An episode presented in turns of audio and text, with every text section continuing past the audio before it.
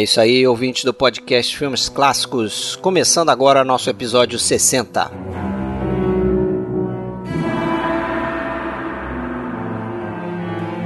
Esse episódio tratará da filmografia de um dos maiores nomes do cinema mundial, sobretudo do período do cinema mudo, que é o alemão F. W. Murnau.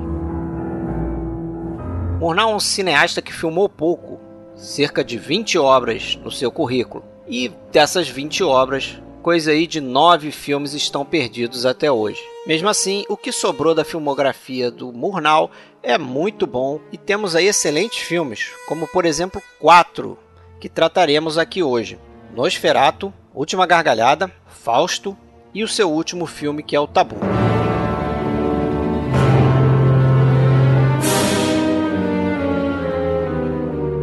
A gente deixa sempre aqui o recado que é bom você visitar o nosso site oficial www.filmesclassicos.com.br, porque lá na página dos episódios que a gente posta, a gente também coloca uma galeria de fotos sobre coisas que a gente comenta aqui, também vídeos que complementam o nosso bate-papo aqui, e lá tem um espaço para você comentar, deixar sua opinião, dar um alô pra gente. A gente também tem uma página no Facebook, procura a gente lá Podcast Filmes Clássicos e a gente tem um grupo chamado Grupo Podcast Filmes Clássicos também no Facebook. Se você quiser, manda a sua solicitação que a gente te aceita lá.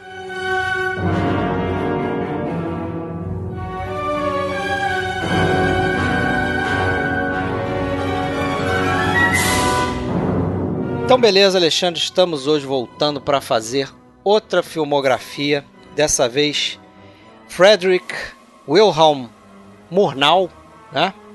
Eu aqui, Fred Almeida, falando do Rio de Janeiro, e Alexandre Cataldo falando de Blumenau. E aí, tudo bom, Fred? Tudo bom, pessoal? Tudo tranquilo. Vamos começar então falando aí uma mini biografia do Frederick Wilhelm Plump, ou é Murnau? É, nasceu Plump, né? Então, vamos contextualizando, né? Falar um pouquinho da, da biografia, o início da biografia do, do Murnau. Esse que é talvez um dos maiores diretores aí do cinema mudo, né? um nome muito ligado ao expressionismo alemão também. É, dá para dizer que é um cara que expandiu ali o, os conceitos né, de, de fazer cinema, principalmente na, na parte final ali da, do cinema mudo.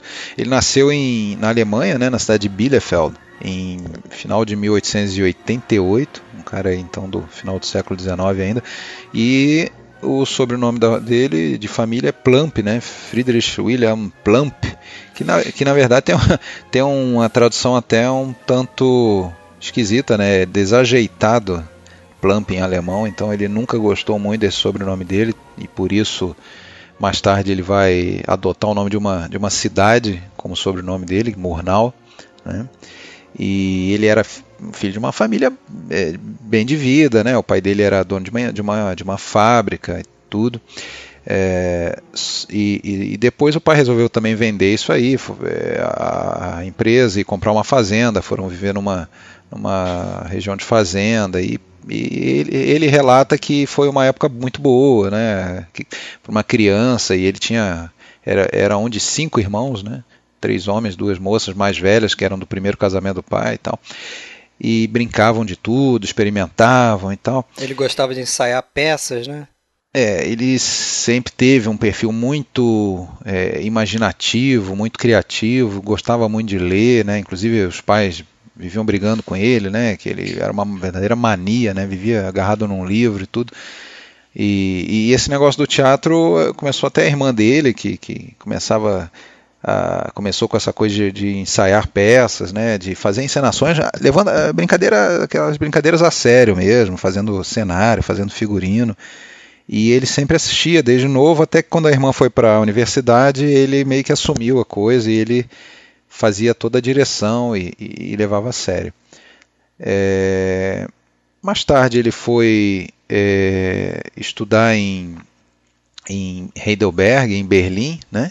Estudou filologia, literatura, história da arte também. Música, né?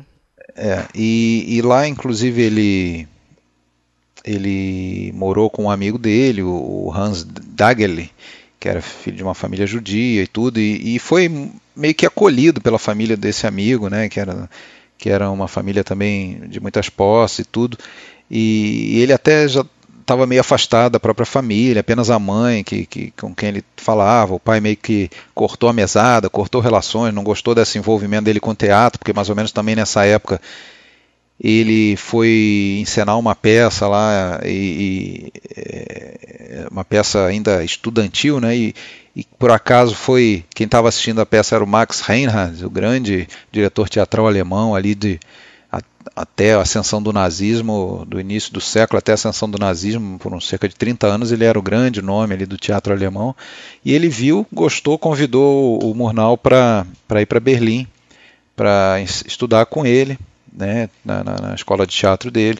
E assim foi, o Murnau foi, o pai dele sempre foi contra esse envolvimento dele com as artes, tal, tinha planos mais sérios para ele, né?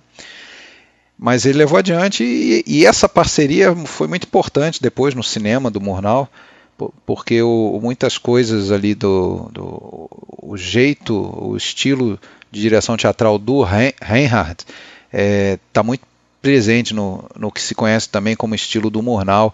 O, o Reinhardt era considerado um mago da, da, da luz e das sombras né, na, nas suas montagens teatrais, né? Da iluminação de cena e tudo, e, e, sem dúvida, e essa é uma das principais características do, do, do, cinema do Murnau também, não sei se você concorda, né? Sim, com certeza.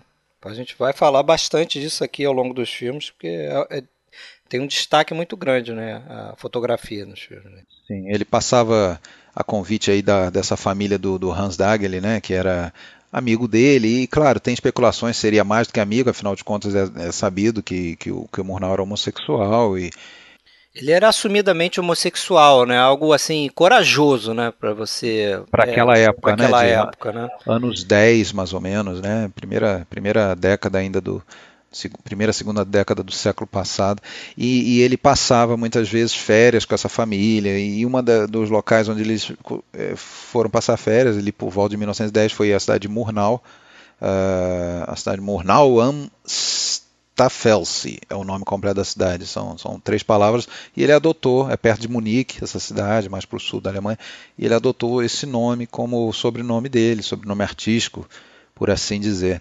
Né? É, depois veio a guerra, a Primeira Guerra, o Murnau se alistou, ele serviu na guerra, primeiro como infantaria, depois foi piloto, né?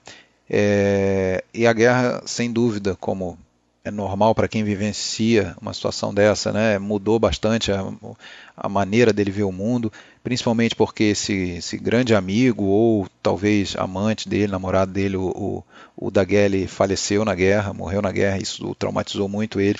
Ele próprio, como aviador, consta que ele foi derrubado Oito vezes, né? É, oito vezes sobreviveu. Foi derrubado ou fez pouso de emergência, né? Talvez, provavelmente não derrubado, mas é, se acidentou oito vezes. Mas nunca acidentes muito graves, né? Ele... Isso. Sendo que na última delas, e, e, e tem até também é, é, uma, uma, discussão se não foi já ele cansado da, daquilo tudo que não, não condizia muito com a personalidade dele, ele já não meio que quase uma deserção assim, ele, ele, ele posou lá para os lados da Suíça e, e, por lá ficou, né? É, até o final da guerra. Lá, inclusive, chegou a participar de, de, de, de concurso de teatral, de, de melhor adaptação teatral e tudo. Depois, voltando para a Alemanha, ele já estava mordido pelo aquele mosquitinho do cinema, né, por volta ali de 1917, 18. Nessa época ele funda então uma companhia de, de, de, de cinema junto com outros atores como Ernst Hoffmann e o, principalmente o Konrad Veidt, né, que é um ator alemão famoso daquele período, né, daquela era de ouro do cinema alemão dos anos final dos anos 10 e anos 20, né? Talvez ele, Emil Jenning seriam, seriam os nomes mais conhecidos. Para quem não, não sabe, Conrad Veidt é aquele cara que é, faz o papel do Major Strasser no Casablanca, né? Isso, e é o próprio Caligari, né? No gabinete do Dr. Caligari. O Cesare, né? Não, o Cesare, César, né? O... É, o César, o Caligari. É, não é o Caligari, desculpa. O Caligari é o, é o, é o gênio do mal. É, ele é o Cesare, né? O...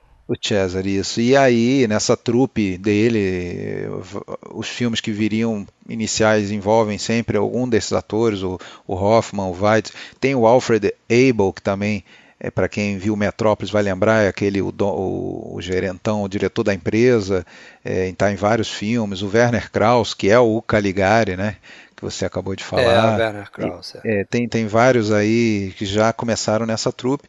Por volta dessa época também, ele logo depois que aquele amigo dele da Gelli morreu, o pai dele morreu também, alguns anos depois a mãe, e a mãe inclusive deixou a casa em Berlim, a, a mansão em Berlim, para o Murnau, incrivelmente, e ele foi lá morar com um outro companheiro dele, que era o Walter Spies, né, um pintor de origem russa e tudo.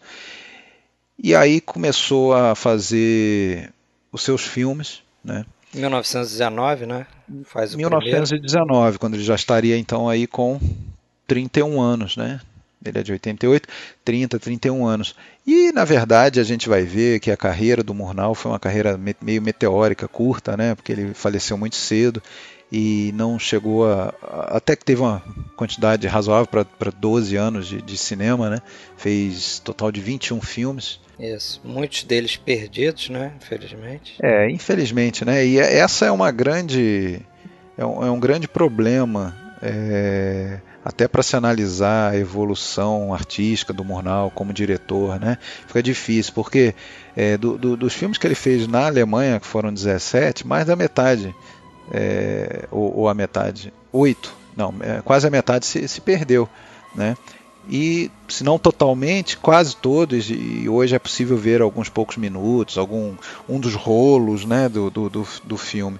E assim foi com, com os primeiros seis filmes dele, eu acho que vamos só citar os nomes. Né? O primeiro foi O Garoto de Azul, de 1919, né? que foi com aquele Ernest Hoffman, foi baseado num, num quadro lá, numa pintura famosa do, Thomas Gainsborough. É, eu li que é uma mistura de, de, desse quadro do Thomas Gainsborough com o retrato de Dorian Gray, né? é uma... algo parecido, é. Tem um, tem um pouco de aventura e tal. É... E ali já, ali já começa a aparecer algumas coisas que talvez estariam no, no, em muitos filmes dele, né? Que é aquela fascinação pelo é, pela, pelo, pelo tom é, romântico e melancólico e tudo. Né? E ele, de maneira incomum para a época, ele, ele também tinha uma queda por fazer filmagens em, em locações, né? ao contrário do, do, que talvez fosse a regra, né? de, de ser apenas em estúdio tudo. Né? Isso já, ele já trouxe nesse filme aí. Depois, em seguida, ele faz um filme chamado Satanás, que era um filme em episódios, em três partes, bem ao estilo do Intolerância, do Griffith. Né? Curiosamente, também no mesmo ano em que o mais ou menos na mesma época que o Carl Dreyer estava fazendo um filme também parecido, que é o ah, agora me falhou, falhou o nome, mas eu ouvi esse pro, pro ah, é o, é o livro. Livro de Satã, né? Livro de Satã, isso. Páginas, páginas do, do, livro de do Satã. Livro de Satã. Exatamente. Esse também está perdido, né? Tem apenas algumas. Algum, acho que dois minutos desse filme. É um fragmento, dois minutos foi. Existe, que é da, do, do primeiro da primeira parte que aparece o bem um, erotizado ali né? é bem erotizado até até bem bem interessante, né? Como que em muitas coisas o cinema europeu ele ele tava, ele era mais liberal, né? Do que do que Hollywood. Isso aí não tem a menor dúvida. É, Acho que de maneira até, geral sempre foi, né? Sempre foi, né? A gente é, até tem aquele filme tcheco, se eu não me engano, o Ecstasy, né? Que já até é bem depois disso, anos 30, que tem a Edi Lamar completamente nua em cena, coisa impensável na mesma época no cinema é. americano. É. Né? É, depois ele fez mais é, um outro filme com Conrad Veidt, é, em 1909, chamado Senschut, não sei, não saberia a pronúncia. E o quarto filme dele, que, que era o, em, a tradução em inglês seria o Corcunda e a Dançarina, foi marcou a primeira colaboração dele com aquele cara que seria um dos principais roteiristas dele, né, que é o Karl Mayer. Karl Mayer. É, também de 1920. Nesses dois anos, 19 e 20, ele fez, eu acho que oito filmes. Né? Ele fez muitos filmes, também Perdido. Quinto filme foi uma adaptação livre do, do, do Médico, Médico e o Monstro. Né? Tem uma curiosidade que é esse filme foi produzido pelo Eric Pommer, que vai ser um dos grandes produtores de cinema alemão desse período, né? A gente vai falar dele mais pra frente também. E tinha o Conrad Veidt e o Bela Lugosi nesse filme também, né? É, o Conrad o... Veidt faz o, o, o, o, médico e o monstro, né? Faz os dois personagens. Uhum. E o Bela Lugosi faz, eu não sei se é um, mordomo, uma coisa mordomo, assim. um negócio é a assim. estreia dele, né? Dele. Parece que é a estreia dele no cinema.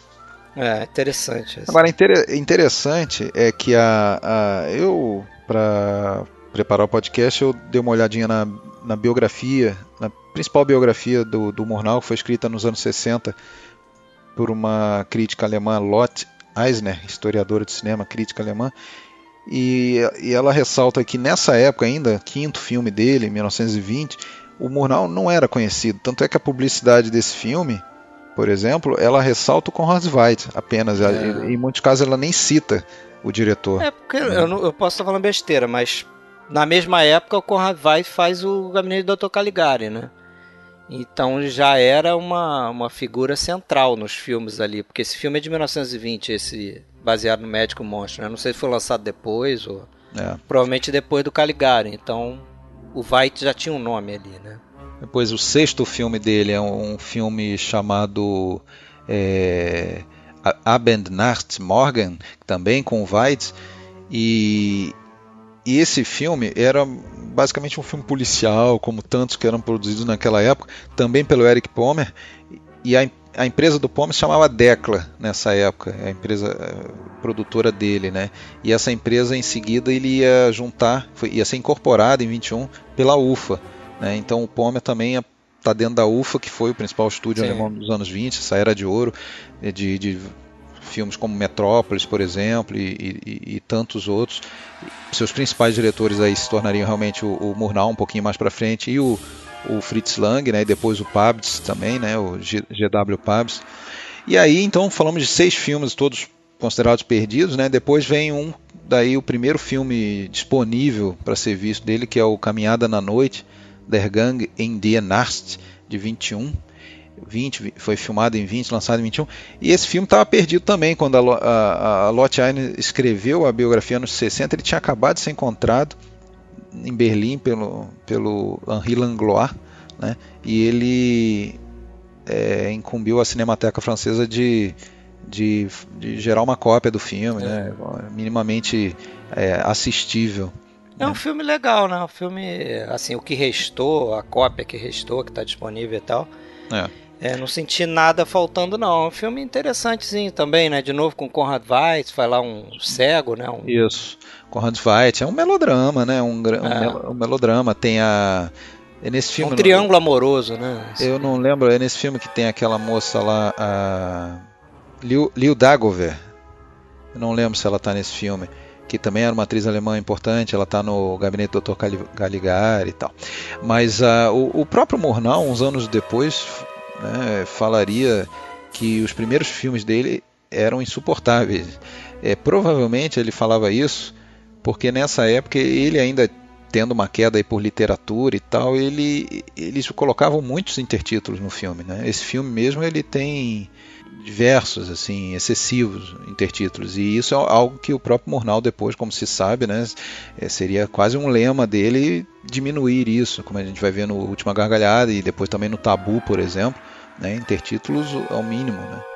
Você, você falou que ele foi um dos expoentes do expressionismo alemão, e foi mesmo, né? mas ele também foi um dos expoentes em outro movimento chamado Kammerspielfilm, que era justamente na linha do que você falou aí, né? Que um dos maiores exemplos é um filme que a gente vai comentar aqui, que é o A Última Gargalhada, que era um cinema mais voltado para para psicologia dos personagens, né? uma coisa, uma história mais simples, mais intimista, e que eles tentavam fazer o filme totalmente sem, sem intertítulo, né? Exatamente. Então é na linha disso aí que você está falando. É um filme talvez com menos ação, menos aventura e mais é, é, psicologia, mais é, isso, isso, mais personagens mais, mais densos e tudo. Isso. Né? E, e, aí tinha muito também a ver com o que aconteceu nessa época da questão da câmera é, mais livre, né? para ter muitas vezes até uma questão de subjetividade, né, a visão do personagem, é, até a, a, as emoções dele tentando a câmera substituir é. o, o, olhar do personagem. Né? Do personagem, a câmera participando do filme mesmo. Né? É. Depois do Caminhada na Noite também um outro filme que se pode ver é o Castelo Assombrado ou Castelo Vogelode. A gente encontra esses dois títulos ali, que é de 21, novamente adaptação do Karl Mayer. Que no, de assombrado não tem nada, né? É, é na verdade, é, no assombrado não, não faz sentido aí, porque na, é, é um é quase um whodunit, né? Um... É, isso que eu escrevi aqui também. É quase um whodunit mesmo. É, é, é, é uma história de crime você não sabe...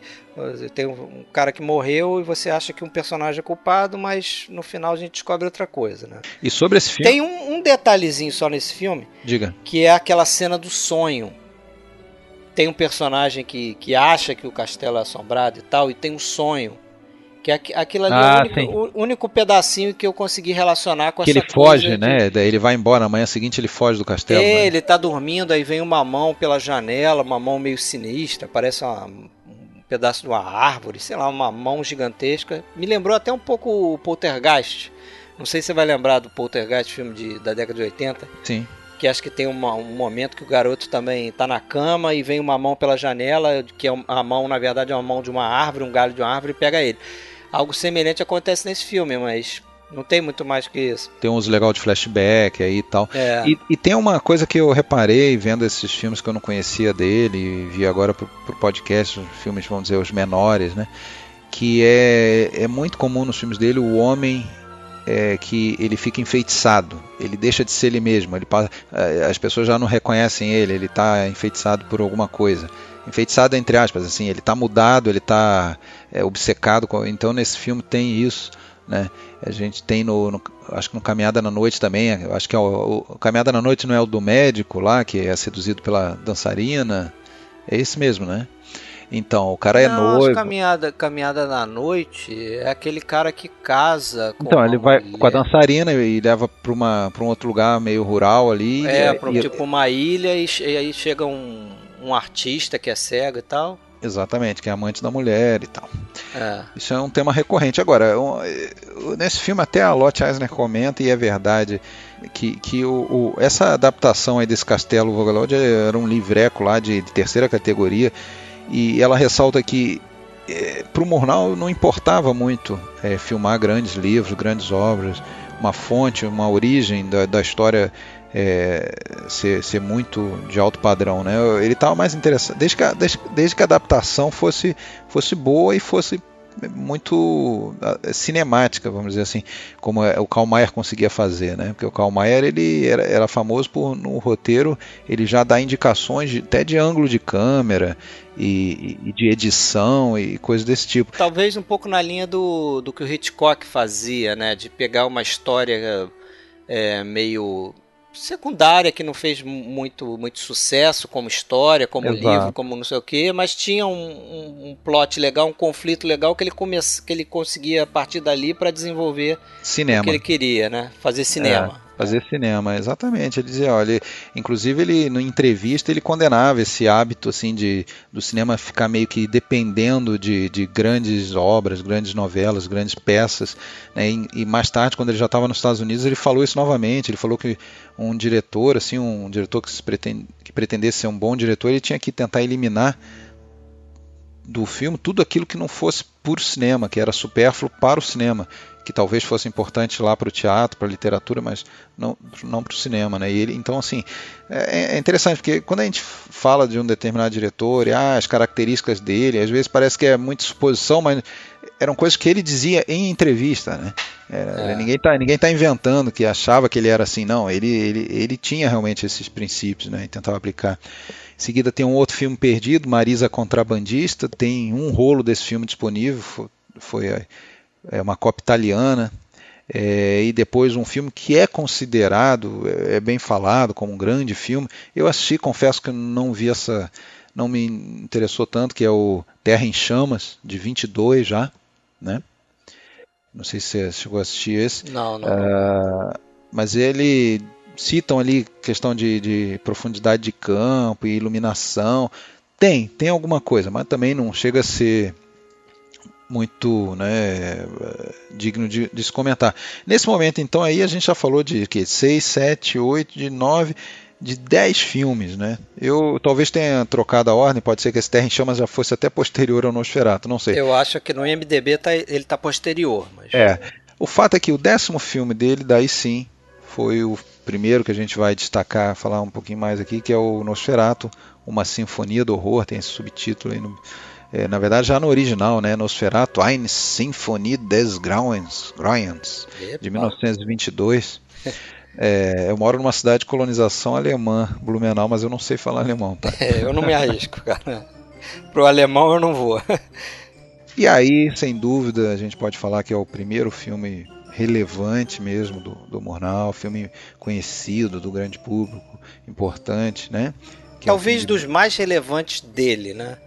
Eu não, não, sei se o melhor, depois a gente elenca o que a gente acha o melhor, Difícil mas, mas, é. mas eu acho assim, em termos de importância e de influência para o que veio depois, uhum.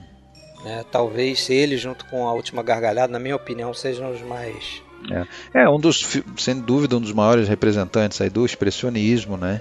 Que, que como outros movimentos aí do cinema, às vezes o, o, ele tem é muito famoso e falado, mas se você for ver mesmo, não tem nenhuma uma quantidade tão extensa de filmes assim, como é o caso do neorrealismo italiano. Se você for pegar a lista de filmes neorrealistas, não chega a 100. É. O, o, expressionismo é, é a mesma coisa. Tem, e, e, é engraçado que quando a gente lê sobre isso, muitas vezes os autores citam assim, ao caligarismo. Porra, quer dizer, chega, chega ao ponto de colocar praticamente um, um movimento de um único filme, querendo dizer aquela estética bem, de cenários bem distorcidos e tal. Porque talvez o, o Caligari seja o maior exemplo ali, né? Meio que sumariza tudo nele.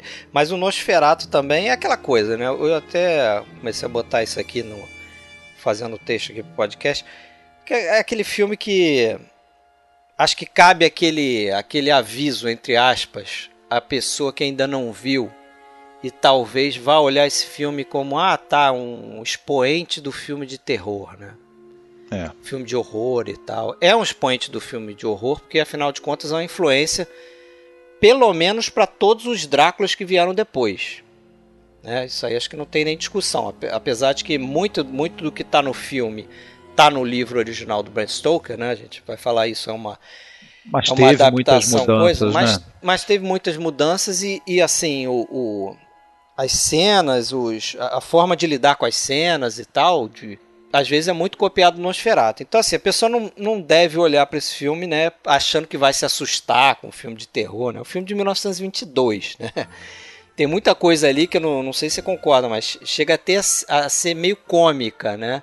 É, tem coisas que, que são até engraçadas, mas eu até acho que ainda é um filme que ele, é, ele assusta até mais do que, por exemplo, os filmes da Universal lá dos anos 30, o sim, próprio Drácula. Eu, eu, concordo, e acho que é muito por conta da atmosfera do filme. Né? A atmosfera do filme, a própria figura do, do Conde Orlok, né? Do, do, do magnificamente feito pelo Max Schreck e suas várias horas de maquiagem todos os dias, né? É, é, eu acho que é um, é um filme único, assim. Eu acho que ele é um filme baseado no, no Drácula, é, mas ele está um pouquinho separado daquele conjunto, né? Tanto na imagem do, do, do próprio vampiro, né? Que por conta de toda essa questão de não ter sido autorizada pela, pela família lá, pela, do, do, Bram, do Bram Stoker, é, precisou ser, precisaram ser feitas diversas mudanças né, na, na, história. Então, desde nome de personagens, locais, né? A história passa a ser na, na Alemanha e tal. É, eles tentaram dar uma deschavada ali para se afastar da obra inicial, né? O papel importante, né, do Van Helsing praticamente some, vira um professor ali que a gente é, vê. Praticamente não existe, duas, né? duas vezes ali e tal. É, o negócio da mulher se sacrificar no final, isso não está no, no livro também. Esse negócio de morte pela, pelo sol, né? Pelo sol, isso foi inventado pelo filme, não está não tá no livro. E até assim, faz todo sentido estar no, no filme, porque o filme basicamente é um. Ele é construído sobre essa oposição né, do, do, do sol com a escuridão, né? É, das trevas, luz e sombras. Luz né? e sombras, o bem contra o mal. Isso e... eu acho uma coisa interessante, é porque esse filme, talvez junto com o Gabinete do Dr. Caligari, seja o, o dos primeiros a, a, a, colocar todas essas características do, do expressionismo, né? Para o cinema. Só que acho que esse filme tem uma diferença que o, o que o Caligari faz com cenário, né, aqueles cenários distorcidos, aquelas coisas meio estranhas, esse filme aqui faz com, com luz e sombra, como você falou aí, entendeu? Isso. Eu acho que, que, que a parte sinistra, essa, essa atmosfera, esse ambiente que, que ele conseguiu criar no filme, tá através desses contrastes aí que você falou. Porque se a gente for ver, o Caligari é todo feito em, em estúdio, né? São cenários aquilo ali. E a gente sabe que, que esse aqui é praticamente feito em locação. Ele pegou castelos na Alemanha, na cidade de Lubeck, né? É, é o castelo, na o castelo verdade, de Praga, né? É, é, não, é na Eslováquia. Na numa, Eslováquia. Uma cidade pequena da Eslováquia, existe até hoje lá. Aliás, quase todas as locações estão de pé. Mas eu acho que a parte da cidade é em Lubeck. Lubeck, né? né? Quando ele. Aquela parte dos armazéns, que é a casa que ele vai alugar ou comprar, sei lá, o conde. É, é, é, é em, em Lubeck, aquela parte onde aparece um rio e chega o, o, barco depois, o porto ali, aquilo é numa outra cidade que se chama Vi, Vi, é, como que se, agora me falhou o nome, eu acho que é, é Weismar, Wismar, Wismar, é, onde fica o porto e tal. Mas, Mas tudo quase, locação. Quase tudo né? locação. Quase, quase tudo locação. locação. Uma coisa ou outra ele fez no estúdio, né? Acho que esse é um bom diferencial se a gente comparar com o Caligari, né? Que é um filme mais Sim. ou menos da mesma época, né? O Caligari veio antes, 1920. Agora, tem uma coisa muito interessante sobre esse negócio das sombras. É, e nesse filme a gente tem sombras é, importantíssimas, como aquela do, do Nosferatu, quando ele sobe a escada perto do final do filme. Sim, a mão no coração também, né? Da mulher. Aquela figura, aquela figura quase de uma aranha, né? E, e, e a, essa imagem, ela estava na cabeça do, do produtor do filme, que se chamava Alben Grau.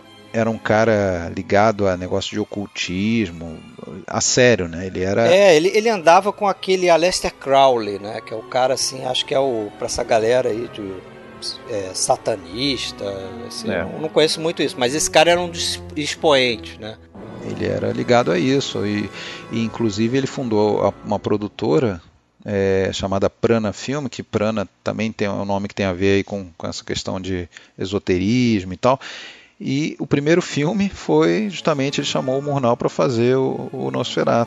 Né? E na cabeça dele já estava mais ou menos a- a- a- o que ele imaginava é, para a figura do vampiro ali, como se fosse meio que uma aranha, aquela coisa assim. E realmente ele anda com aquelas mãos de garra, assim, aquele passo lento, é, vai sugar a realmente. força vital do personagem.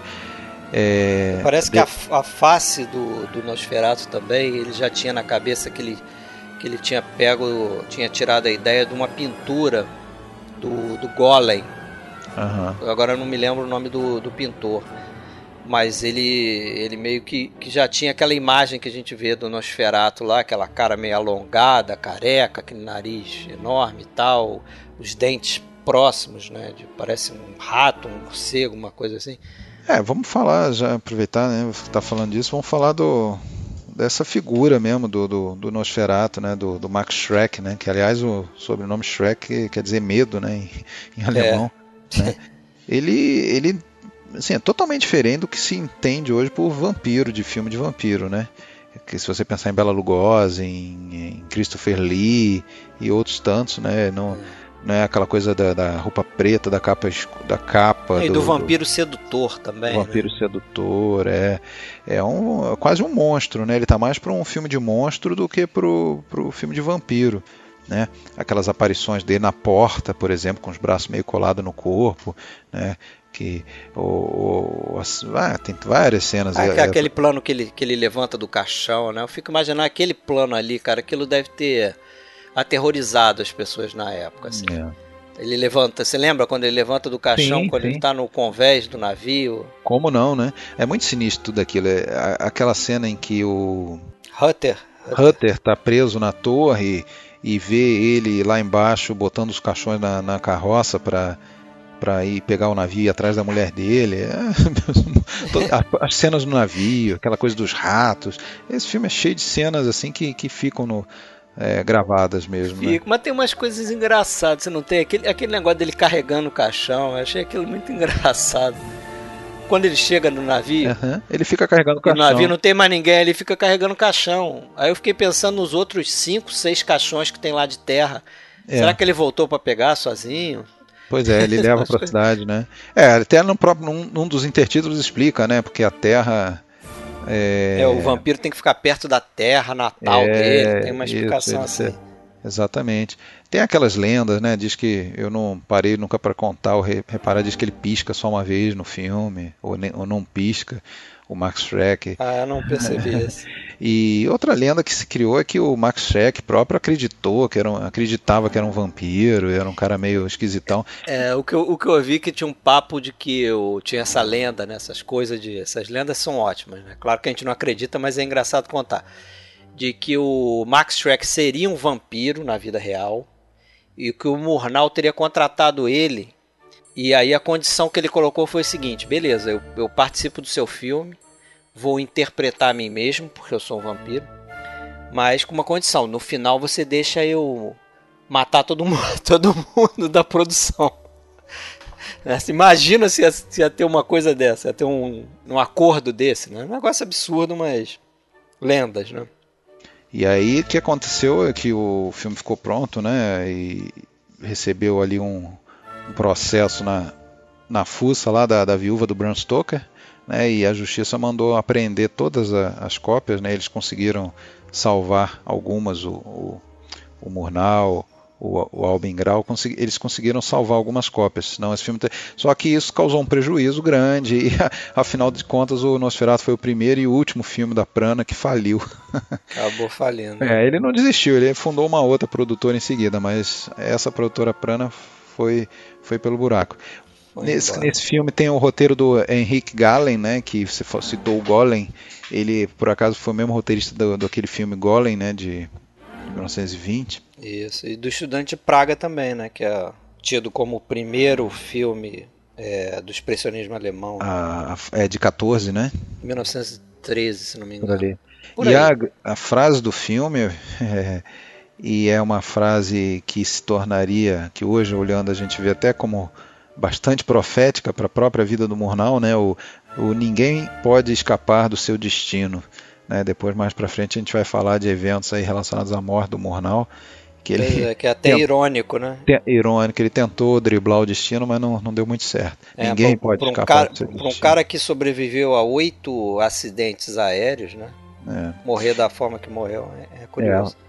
Fotógrafo desse filme foi o Fritz Arno Wagner, um cara que na biografia da, do, do Murnau fala, tem, tem depoimento dele para Lotte Eisner, ou cartas, ou, de, ou, entrevistas, e ele fala muito bem do, do Murnau, diz que, que era um cara que.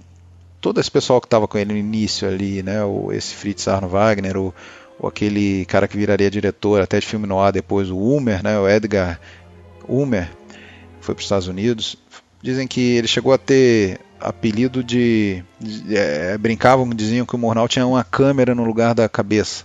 Né, que ele, ele era um cara muito visual, com muita imaginação, né, e que, que sempre tinha ideias e sempre estava em busca de novas ideias para contar uma história visualmente. Né. Ainda que se possa questionar, e, e, e eu acho que cabe questionamento se é, todas as inovações, a, a câmera livre, né, chained camera e tal, foram apenas graças ao Murnau, que eu acho mesmo, até mesmo que não foi, é, mas com certeza também não dá para tirar mérito dele, dizer que ele era um cara sem talento, não. Não dá.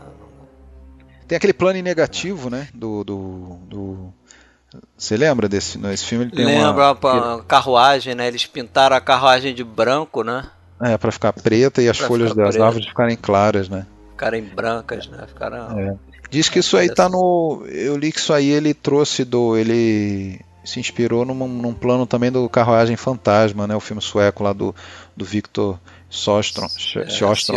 Eu, eu não, não, lembro, eu tenho que rever lá a carruagem que eu, eu também vi, não lembro, eu vi há muito tempo. Mas é. É interessante que acho que com, com o Nosferato e depois ao longo da carreira do Murnau, ele vai é, trazer uma série de, de, de, experimentações. O cinema dele é quase experimental, né? Uma, de certa forma, em termos de dessas inovações, planos diferentes, é, técnicas diferentes. No último Gargalhada a gente vai ver isso bastante, né? O uso de lente para causar distorção, né? Que aí já com outro fotógrafo, quando a gente chegar lá a gente comenta mais. Mas... Pois é. E não, é, é só interessante que é, talvez um elo de ligação entre quatro filmes bem distintos, como esses quatro que a gente vai falar hoje, e até mesmo a Aurora, que a gente já fez um podcast específico dele, né? Só relembrando, e por isso a gente não vai comentar hoje, talvez seja o filme mais famoso, um dos mais famosos do Murnau. É, é que tem sempre aquela coisa até meio maniqueísta mesmo do bem contra o mal, né?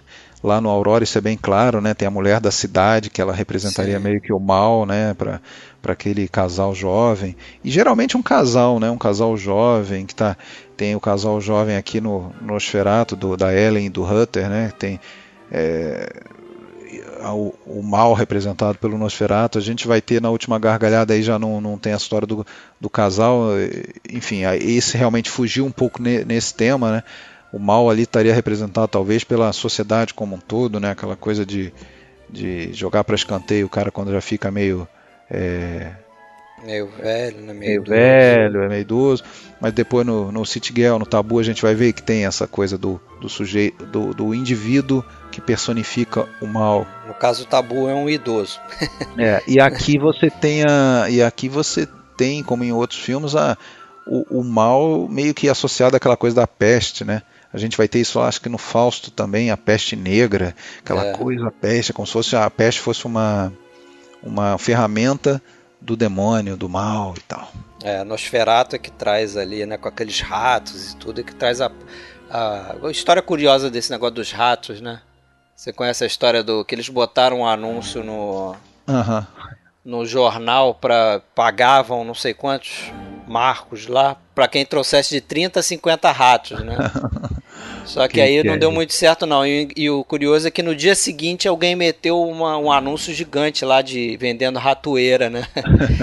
não, não, não deixou barato, não aproveitou e já meteu um anúncio de ratoeira ali para faturar em cima. Que coisa. É. Mas então vamos Vamos seguir, né? Vamos seguir. Só, só deixar aqui registrado, né? Pra, pra galera não confundir, que tem uma versão do Nosferatu de 79, né? Do, do Herzog, com o Klaus Kinski no, no papel do vampiro, né? Tem Isabela Adjani também. Bruno Gans, filme, bom filme, legal né? também. Interessante. Também. E tem um filme, se eu não me engano, do ano 2000, por ali, que é até o John Malkovich, que ele faz o Mornal. Acho que é, não sei se é 2009, por aí, que é o A Sombra do Vampiro, né? Que é meio que a história da. Eu não cheguei a ver esse filme, não, mas eu acho que é a produção do Nosferatu, né? A história da produção do Nosferatu. E ele fica meio em cima dessa coisa de que o Max Shrek, no final, começou a acreditar que era um vampiro mesmo. Que é o William Defoe, se eu não me engano, né? É, o William Defoe acho que faz o Max Shrek e o Mornal é o. É o John Malkovich. É, é. Acho que é isso. Eu vi esse filme há muito tempo. Eu, eu sei que eu vi, mas eu não lembro muita coisa, não. Agora nesse período a, seguir, então, o Terra em Chamas veio em seguida, né? Isso. Ele fez daí um filme que eu gostei bastante, eu, até tinha já há um tempo esse, o DVD desse filme, nunca tinha assistido, que é o Fantasma, o vi agora. Eu achei um bom filme, bem, bem digno. Esse né? eu não consegui ver também. É um filme bem claramente, tem aquela, aquele embate do bem contra o mal. Nesse filme ele já ensaia bastante o lance da Enchanted Camera, tal, é com aquele o Alfred Abel que eu, que eu citei aqui, é o personagem, é o ator principal desse filme, né, o chefe da fábrica lá em Metrópolis. É mais um daqueles homens enfeitiçados assim que, que ninguém reconhece, que vai por um rabo de saia lá e faz um monte de merda e tal. e... Tem alguma coisa de fantasma no filme, não? Pois é, esse filme não tem absolutamente nada de fantasma. o que tem é só isso mesmo, que o cara talvez vira um, um fantasma do que ele foi e tal. Ah, tá. E ele tem. Agora, eu acho que a cena mais importante desse filme, para fingir você acompanhar a história do cinema do Murnau, é uma cena em que esse personagem ele está andando pelas ruas da cidade, tem um tipo um delírio, e a sombra, fizeram até umas engrenagens lá, o pessoal de, de direção de arte, e as sombras elas dos prédios elas andam se fechando e acompanhando o cara. O é prédio, legal, o cenário meio que é móvel, é, os prédios parecem que vão caindo em cima dele. É algo que estaria depois até um pouco no, num, num, num pequeno plano ali do Última Gargalhada. Mais uma dessas, dessas invencionices aí. Né? E aí ele fez um outro filme que é o último filme perdido alemão dele, né, que é o A Expulsão, um filme de 23. E a gente tinha falado antes de de seis perdidos, né? Ou sete. É, e teve esse também, né? A expulsão. No total ele tem nove filmes perdidos. É, eu tinha Essa falado... expulsão é um curta. Não, é curta? Eu acho que é. É o Dia Austreibung. É isso, exato. É, é um mesmo. curta, tem 40 é. minutos. É, esse é o oitavo filme perdido dele. Ele fez um filme apenas como roteirista, até pro, pro Rockus Gliese dirigir, nesse período também. E filmou uma comédia bem escapista para UFA já, né? Não sei se era o primeiro dele na UFA. Eu acho que o acho que Fantasma já foi para a UFA, não não não muito certo agora. Mas ele fez uma até que é chamada As Finanças do Grão Duque. Quem escreveu o roteiro foi até a esposa do do rival dele, a Tia von Harbour, esposa do Fritz Lang, né? E nessa época ele até por acaso cabe comentar aqui ele porque isso vai ser importante para um deslocamento dele futuro nessa durante as filmagens desse filme ele ficou meio estremecido e brigou com o companheiro dele então o Walter Spies que daí resolveu ir morar em Bali né e se instalou em Bali por volta de 23 e o Murnau sentiu muito isso aí e tal sempre queria ir atrás do, do Spies depois, né? Por isso até mais para frente a gente vai ver que a primeira oportunidade que ele tem, ele ele compra um veleiro e vai lá para para o Pacífico e Sul. vai gerar um bom filme isso aí. Né? Exatamente. Inclusive ele, em virtude dessa briga, ele teve que mudar o, o compositor desse Finanças do Grão Duque, porque ele tinha contratado o irmão do, do Spies, o Léo Spies, estava já a música prontinha. Ele, quando o cara largou ele, ele mandou o irmão dele embora. Enfim. Segredos de Alcova. e daí vem, vamos falar os últimos três filmes dele na Alemanha, né? Sendo que dois são mais importantes e tem um no meio aí que é o Tartufo. Mas agora em 24, então, vem a última gargalhada, Der letzte Mann. Acho até que, acho não, a tradução literal seria o último homem, né? Mas por uma questão de é, comercial nos Estados Unidos esse filme já foi lançado como The Last Laugh, né, a última gargalhada, porque já existia um filme chamado O Último Homem nessa época. Esse já foi um filme que a UFA estava de olho no mercado americano, queria jogar seus filmes no mercado americano e a prova disso é que esse filme passou em Nova York para numa sessão privada para jornalistas antes mesmo de estrear na Alemanha, na pré-estreia da Alemanha. Ele levou o filme embaixo do braço pro, pessoalmente para os Estados Unidos para mostrar esse filme em Nova York. Que acho que esse filme é que vai levar ele a Nova York depois, né?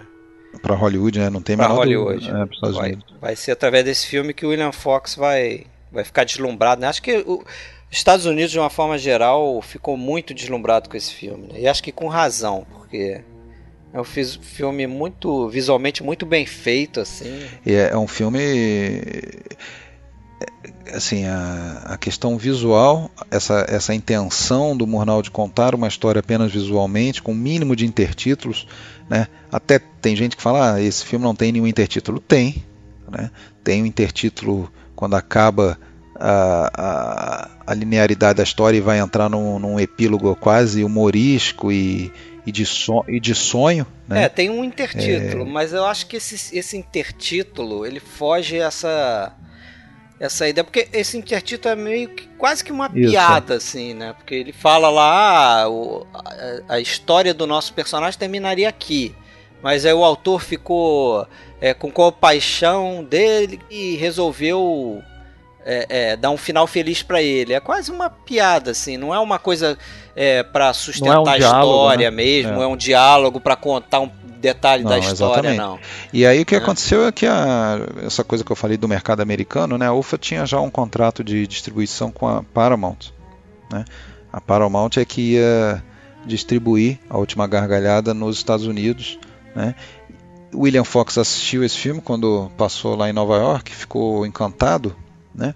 E na cabeça dele ele tinha que correr, né, para trazer o, o, o, lembrando William Fox foi o cara que fundou a Fox e depois viraria a 20th Century né depois já da que o William Fox já não estaria mais lá dentro né é, o, ele vendeu o estúdio depois da, da quebra da bolsa né ele ficou na pior e é. ele nesses anos ali 24 25 ele estava numa numa campanha para transformar a Fox num grande estúdio, né? que ainda era um estúdio secundário, coadjuvante de Paramount, de MGM. Né?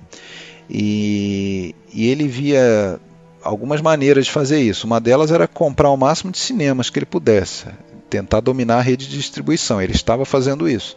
Outra seria a questão técnica. Já estava em desenvolvimento a questão do som, então ele tratou de desenvolver um sistema de som que até foi o melhor da época, lá o tal do, uh, do Movietone, Movie né? é, que era um processo de, de realmente uh, o som gravado no filme, né? e não num disco em que, que tocava por trás do filme ao mesmo tempo, tentava sincronizar, né? como era o, o Vitafone, posso estar enganado. É, é isso aí. Eu acho que o Moviefone era registrado na película mesmo, né? É, então ele estava desenvolvendo e, e depois que viu a última gargalhada, ele teve certeza que também precisaria trazer os melhores né, profissionais. E quando viu o Murnau, o filme do Murnau, ele teve certeza que o Murnau era. Ele, ele alçou, pelo menos na, na ideia dele, o Murnau numa condição quase semideus, assim, de um gênio do cinema. Um grande artista do cinema europeu, né? Quis trazer. Então, no dia seguinte que ele viu o filme, ele já fechou, ele já contactou o, o Murnau, né? E, e, já fechou com ele para ele vir, né? E deu carta branca para ele, né? Para ele fazer o Aurora. A gente comentou um pouco disso quando a gente fez o episódio do Aurora. A gente não vai falar muito aqui no Aurora, você já falou isso. Mas é interessante Sim. ver isso, porque ele deu algo que na época era quase inconcebível também, né? Você tem carta branca para fazer o que você quiser com o seu próximo projeto, o seu primeiro projeto com a Fox, né? Que foi o Aurora. Então, para você ver a moral que ele tinha, né? Junto com, com o cabeça lá do estúdio. É. E isso demorou um pouquinho, demorou ainda mais de um ano, porque ele tinha ainda um contrato com a, né, com a, com a UFA, tinha que fazer mais dois filmes, então saiu o Tartufo e o Fausto, mas não, não foi uma coisa de imediato, mas, mas foi, né. E, engraçado é que o Última Gargalhada nem era para ser dirigido por ele, né, a UFA já tinha até escolhido um outro... Um outro é, diretor, é, outro diretor, mas que não, não, se entendeu muito bem com Karl Mayer, né? E aí botaram o Murnau, né? É, é, assim, a história é uma história simples, né? Vamos, vamos combinar que não, não tem assim uma profundidade tão grande. É, ele tem, tem, assim, acho que é uma, uma, uma boa metáfora para diversas coisas na, na vida, assim, né? essa questão de você perder uma posição, uma mudança na tua vida e como você reage é, com isso, né? Claro que, que a gente olha pro filme assim, a gente pensa, porra, faz sentido isso. O cara era um porteiro, ele não era o diretor do hotel e virou o, carinha lá do banheiro, né? Ele era um porteiro. e virou o, é. o, carinha que fica lá no banheiro, lá, é, engraxando sapato e tal. Não é uma queda muito grande, mas, mas, do jeito que ele conta a história e toda aquela, aquela coisa com o uniforme, né? Aquele uniforme tem um valor uhum. enorme ali naquela sociedade. As pessoas olham para ele vestido naquele uniforme é como se, ele, se a moral dele fosse uma coisa assim, né? O cara tivesse. Ele é mostrado como se fosse um general, né? É, um general. tem, muito, tem muita crítica aí até dessa coisa do militarismo, talvez, do, do da importância exagerada que se dá ao uniforme. O uniforme, né? Depois no aparência. nazismo, né? Isso vai ter uma influência enorme ali. Agora, até, é engraçado que até o Murnau ele falava isso, que a história é absurda. Porque todo mundo sabe que o, o, carinha que fica lá no banheiro ganha muito mais gorjeta do que o porteiro. Então, na verdade, a profissão é valorizada deveria ser o cara que fica no banheiro, porque ele está faturando mais ali, né? Mas não é assim que a história nos conta, né? Mas eu acho convincente essa, essa, sim, essa sim, coisa. Sim. É, e tem muito também, claro, né, dessa questão da hipocrisia da sociedade, que os vizinhos só sorrisos para ele, tiram chapéu, fazem mesuras e no momento em que, mas no fundo, no fundo, torcendo para ele se ferrar. E quando é. ele se ferra, é, o que para eles é, é, é, a gente estranha isso, né? Realmente, como você falou, é, porra, tipo, se, se amanhã você for ligeiramente rebaixado de cargo no seu trabalho, o que, que teus vizinhos têm a ver com isso? Tipo, é, é, por que, que isso é importante, né? Mas ali tinha até a, é, ele a Lotte Eisner fala, né, que é uma tragédia alemã por excelência que, que não se compreende senão na Alemanha, onde o uniforme é rei. É o espírito latino tem grande dificuldade em compreender seu alcance trágico. A Lotte Eisner já respondeu essa nossa pergunta é. há 50, mais de 50 anos. Né, o uniforme é quase com a pele dele, né? naquela cena em que eles tiram quase que meia força né? o uniforme dele. É... Vai arrancando os botões, né? como se estivesse tirando condecorações dele. Né? Exatamente. É claro que também por acaso eu, eu, já tinha visto esse filme algumas vezes, revi semana passada e hoje acabei agora em cima da hora é, chamei minha filha é, projeto de cinéfila para assistir comigo. E ela assistiu, e uma das coisas que ela falou foi isso, né? Ah, Poxa, mas por que, que isso é tão importante e tal? O cara não era grande coisa. Se ele fosse o gerente, ela falou exatamente, é. se ele fosse o gerente e caísse para é, é, servente do banheiro tal, mas não. E, e outra coisa que, que ela comentou, claro, não tem como a gente não, não falar disso. As atuações têm um exagero. Tem um exagero talvez dá para dizer até que elas são expressionistas também, exageradas, é, é, principalmente a do, do Emil Jennings, né? Você vê que ele atua com o corpo todo, é, ele anda empertigado quando está com o uniforme, depois que tira ele vira um corcunda, né? corcunda né? né? corcunda torto, né? Fica sempre é. pro lado, assim, um, incomoda mas muito eu, ver aquilo. Eu acho que é, talvez hoje isso fique datado, mas, mas eu acho que isso é coisa bem de cinema mudo, né? É, até um certo momento, né? Depois acho que pro final do cinema mudo isso muda muito. Mas essa coisa de ter que você, você ter que exprimir todos os sentimentos através da sua o corpo, do corpo, né, da, né do seu, de como facial. você se movimenta, de como você faz gestos e não sei o que, isso às vezes fica realmente datado hoje. É, tá datado, não é uma coisa natural, né? Aquelas reações, até aquelas expressões faciais. É. É, quando ele quando ele quer demonstrar a, a benevolência, mas pro final ali com o outro cara que está no, no banheiro, servindo lá no banheiro, ele ah, fica meio que piscando o olhinho assim é, pro tudo cara. Tudo meio grande, grande eloquente, né? Um negócio meio é. exageradão mesmo. Mas eu acho que a força desse filme tá nesse lado visual, tá nesse lado de experimentação da câmera tá nesse lado dos cenários, né? Aquela, aquele uso Sim. de perspectiva forçada, de, de, de, criação de cenários é, em perspectiva legal, né? forçada né? para criar profundidade.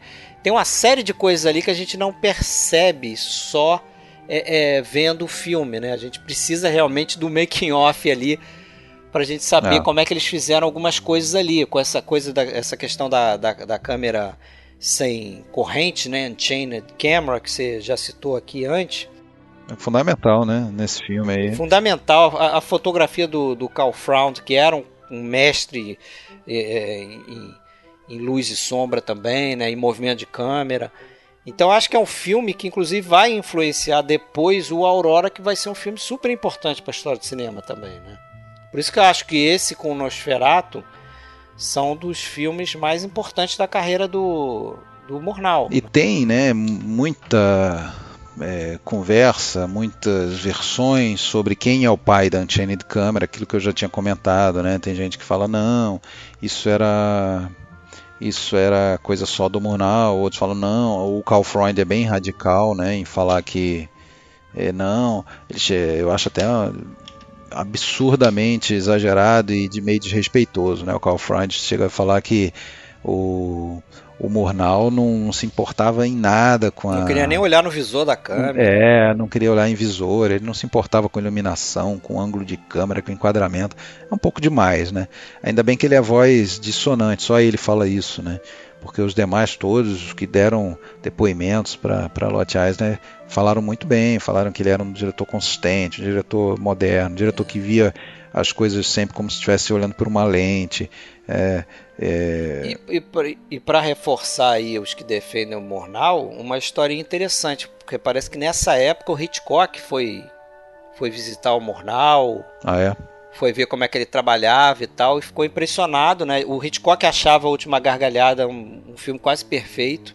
É, o Hitchcock que, que teve pela UFA, né? Nessa mesma é, época, não foi? Então, foi, foi nesse período aí. E outro cara que depois eu até ia comentar, né, que teve muitos diretores americanos ali, principalmente o pessoal da Fox naquela época, que quase foram meio intimados pelo William Fox a ir assistir as filmagens do Aurora e aprender.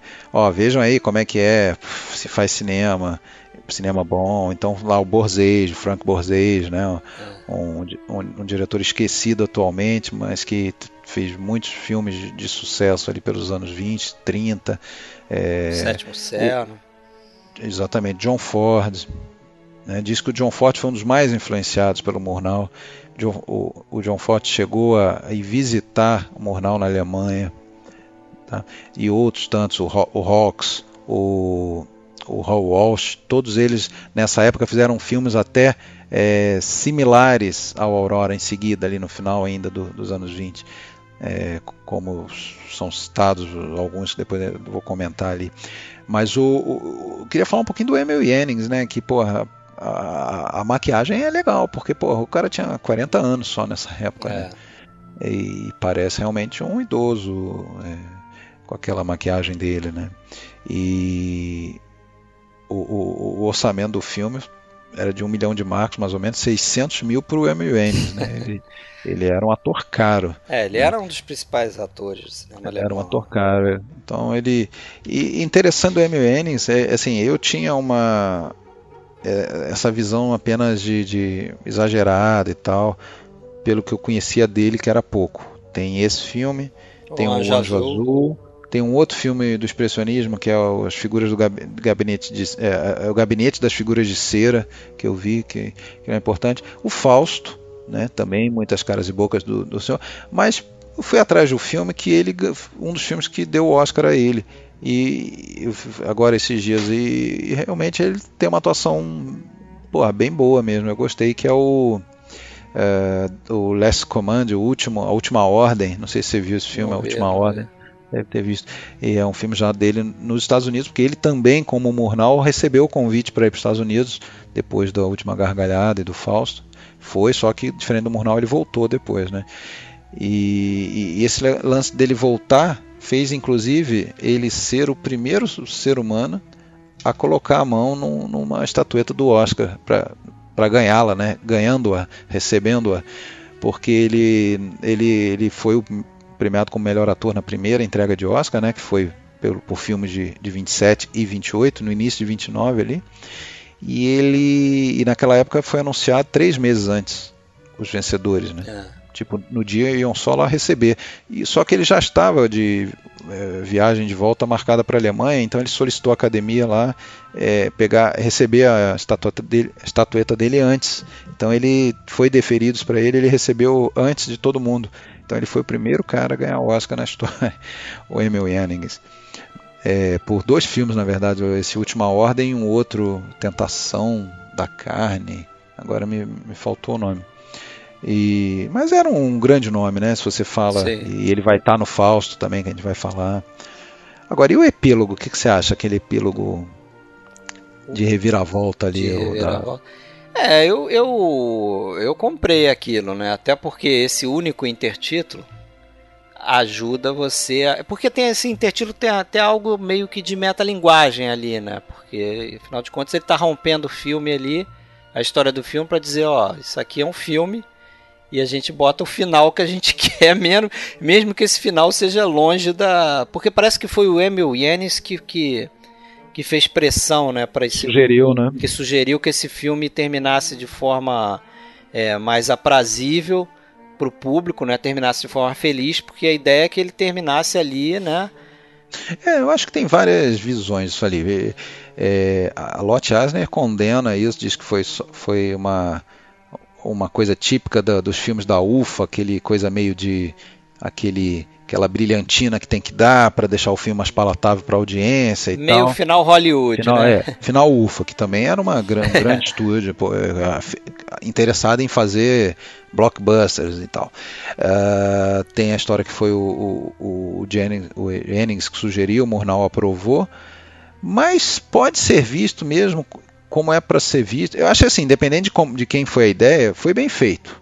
Foi. Né? Tem, tem até aquela famoso plano ali que, que, parece que foi feito num carrinho que vem lá desde da cozinha e pega tudo, vai até a mesa. Foi bem filmado, é, interessante.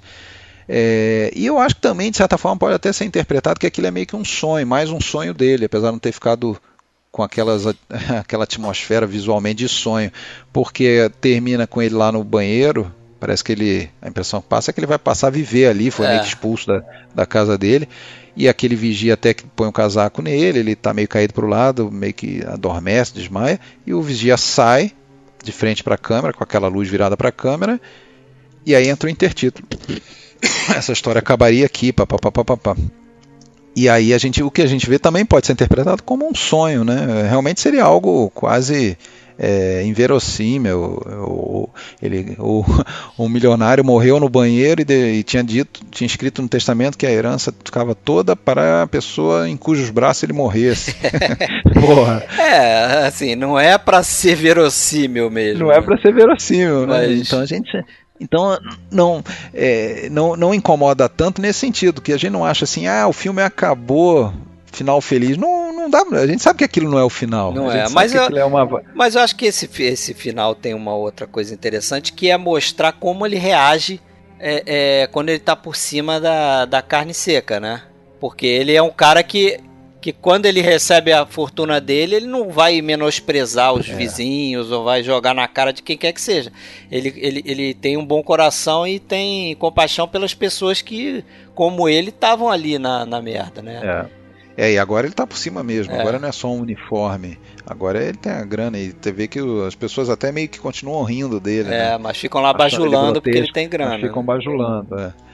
E então é isso. É isso. E, ah, e tem, tem tem planos ali bem originais, aquela coisa do som, o som voador, né, que ele faz, um, eles fizeram toda uma, uma engenhoca lá para na hora que em dois momentos quando toca um cara toca uma corneta lá embaixo, a, câmera se afasta rápido assim como se fosse entrar pela janela do apartamento do do, do porteiro. Ah, é. e, e depois também, quando as vizinhas fofocam nas sacadas, o som viaja de uma orelha para outra, da, boca de uma para a orelha da outra, e a câmera acompanha isso. Ah, visualmente é aquilo, né? Esse, esse, filme é cheio de pequenas ideias ali, né? Tem aquela câmera é que, toa, né? que viaja, eles fizeram. Acho que jogaram uma câmera por um cabo até a porta do hotel, depois eles reverteram aquilo, então a câmera parece que está saindo do hotel, né? Hoje é fácil fazer isso com uma grua e tal, mas naquela época as coisas eram diferentes. É, então isso é, não é à toa que fascinou Hollywood, né? É. E, e acabou levando ele para para lá, né? Depois o quer quer passar? Vamos, quer vamos pro próximo. Vamos lá, né? Tartufo, né? Que é um filme que tem também movimentos de câmera interessantes. Eu achei, eu não conhecia, vi. E só que são mais sutis, assim, não são grandes travelings, né? Eu acho que assim no, no, no, no mesmo ambiente, no, dois, perso dois personagens ou três num, numa sala, a câmera meio que dança assim de um para o outro, de um rosto, de um close para um sai e vai para um close no outro. É, é, é, movimentos menores, achei, achei interessante também. Também tenho lá o, o senhor Emil Jannings, né? E mas nada se compara ao que viria depois, que para mim, eu vou te dizer, cara, eu cada vez que eu vejo cresce mais. Eu acho que é, é, é o meu filme preferido do Murnau da, da fase alemã, é o Fausto. Sério? É porque eu lembro quando a gente começou a fazer, você tava meio assim no Fausto é. e tal. Mas mudou é, então. Não, é, eu, eu, eu, gostava dele, mas eu estava preocupado que a gente não ia falar de nenhum do, do da fase Fox do dele. Fox dele, né? Mas a gente já fez o inteiro, já fez o Aurora inteiro. É. é. Então tá. E o Fausto, então, né, o último filme dele na Alemanha, 1926. É um filme que é considerado uma grande revolução aí na, na, na questão de efeitos especiais, né? Tanto é que o Metrópolis é, se utilizou de coisas que tinham sido desenvolvidas ali para o Fausto, né? Pelo, pelo, pelo Murnau. Uh, a história é a seguinte, né? O, a UFA, né, do, do capitaneada pelo Eric Palmer, ela estava numa, numa dificuldade financeira, estava perdendo, até inclusive o próprio Palmer, no meio das filmagens do Fausto, ele, ele saiu da UFA e foi, pra, foi justamente para Hollywood, né? E a, a, solução encontrada foi botar dinheiro na, na fogueira, né? Fazer, decidiram fazer dois grandes filmes, dois que seria hoje equiparado aí a um blockbuster, né? Filme que, que iam botar muitos recursos, filmes é, com muitos efeitos especiais, filmes tentando fazer bilheteria, grande público. Né? Foi o maior, maior produção da UFA até então, né? Depois o Metrópolis superou, né? Mas... Então, eram esses dois, esses dois que foram botados aí na linha de produção, dois filmes cheios de efeitos especiais, são bem parecidos nisso, elencos internacionais, atores famosos e tal. E era com esse objetivo de salvar a UFA, né? E foi justamente então um para cada diretor, né? O, o Fausto do, do Murnau e o Metrópolis do, do, do, do Fritz Lang. O, o Fausto talvez não existisse né? Se não tivesse tido essa experiência do, do Murnau com o Max Reiner, né? Porque ele desde aquela época lá ele já, eu acho que até o Reiner chegou a fazer uma adaptação teatral do Fausto. Inclusive tinha o, o Emil Jannings no, no mesmo papel do Mephisto e o, o, o Murnau desde então ele tinha a ideia de fazer esse filme, né? Tinha a toda a questão de, de contraste de luz e, sombras, de, de, claros e escuros, trazido lá desde a época do, da, dessa encenação, dessa montagem né, do, do, Reinhard, do Reinhard. Mas não era, o, o não era ele o, o, nome escolhido pelo, pelo Pomer, né? A princípio, foi isso que eu li. Para fa fazer, pra fazer o... o... filme. Foi o Emil Yanis que, que deu uma pressãozinha pro, pro Mornal assumir o cargo de diretor, né? É? Não, não, isso aí eu nem sabia. É. Eu, agora eu não lembro o nome do outro cara. É um diretor que não, depois não fez muito sucesso, mas. Tá, mas é aquele, aquele nome. Como é que é? Lulu Pique, não? Acho. Não, esse Lulu, Lulu Pique, não sei se é uma, Eu acho até que deve ser uma mulher, né? Mas era o, o nome para fazer o, o Última Gargalhada. Não, acho que não era esse cara, não. Tá.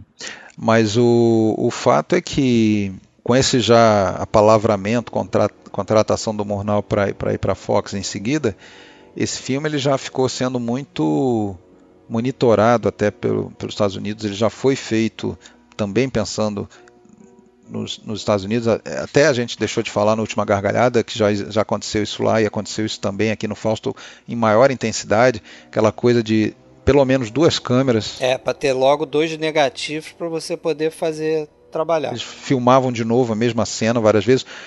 O Última Gargalhada foram três negativos montados depois. É. Sempre aquela história, um para a Alemanha, um para os Estados Unidos e, e o piorzinho para o resto do mercado. É. Né?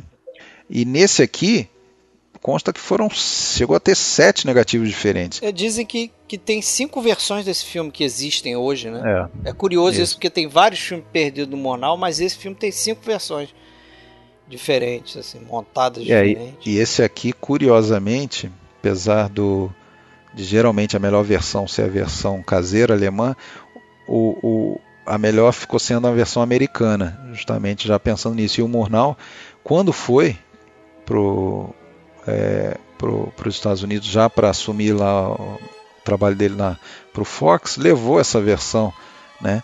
E o então chefe da UFA, que já era outro, já era um cara chamado Alexander Grau, ele ficou danado né, com, com o Murnau, tal, disse que o Murnau estava sendo antipatriótico, não sei o que e tal. É, e, e, assim foi feito. A melhor versão foi, foi para lá pro para os Estados Unidos. A verdade é que nesse período aí, acho que começou essa, essa coisa dessa imigração né, dos, dos europeus de uma forma geral para os Estados Unidos, né? Fugindo. Teve a primeira leva, é, teve um, algumas levas, né? né? Essa, teve essa leva aí que foi o que já tinha ido o Theo Pomer e tudo mais. Eu acho que o, não sei se o Ernest Lubitsch também foi por essa época. Acho que o Fritz né? Lang vai logo depois. É, isso. E teve pessoal que foi mais no início dos anos 30 ali, né? Billy Wilder, né? É quando já estava a ascensão do nazismo e tal. E o, bom, é claro, né, desnecessário dizer aí que Fausto é baseado na, naquela obra célebre do, do, do Goethe, né, de, que é uma obra que foi escrita aí ao longo de décadas, né, foi, começou em 1808, acabou em 1832, levou 24 anos para completar o, o, o, trabalho, né. É, a, a, só que o filme ele não se baseia só no livro, ele se baseia num mito, numa lenda original, alemã, antiga, né, é, do Fausto, que é anterior até ao próprio livro do Goethe. Né? Tanto é que, apesar do livro ter sido escrito no século XIX, é, no filme tem um visual bem é, medieval, né? Aí é um traço que é muito citado na cultura da alemã daquela época, né? A chamada República de, de Weimar, né? Que era eles era muito comum referências ao medievalismo e tal, né? É, com, com, que é mais ou menos onde se ambienta a história. Né? O, o, o Murnau, então nesse, nesse filme aí, ele dispensou o Karl Mayer, não trabalhou nesse filme. Ele chamou um cara chamado Hans Kisser para escrever o roteiro. É, não gostou do roteiro do, do, Hans Kisser, né? E aí ele pediu para um, um colaborador dele que já tinha escrito o roteiro para ele uma vez, um, que era um dos maiores romancistas do, alemães da época, o, o Gerhard Hauptmann, para modificar Né? O Hauptmann falou: não, eu tenho que começar do zero, não dá para modificar isso aqui, não, tem que começar do zero. Aí o Hauptmann escreveu um outro roteiro, o Murnau gostou menos ainda, e aí voltou e ficou com o do, do Hans Kisser mesmo. Né? É, apesar disso, aparece o nome dos dois nos créditos, mas o roteiro do Hans Kisser. Né? Esse filme ele integra expressionismo, né, mas eu acho que aí já tem uma estética muito diferente, até por conta de toda essa questão de, de efeitos especiais, muita, muita luz, né? Aquele início, principalmente, pô, eu acho fantástico, adoro aquele tanto início é, quanto final. Né? Início é muito visualmente muito marcante, né? Aquela explosão de luz e no final também, aquela né da, é, do lib lá do aquela aquele plano do dele meio que abrindo as asas em cima da cidade, né? Meio que é, escurecendo a cidade ali com a sombra dele.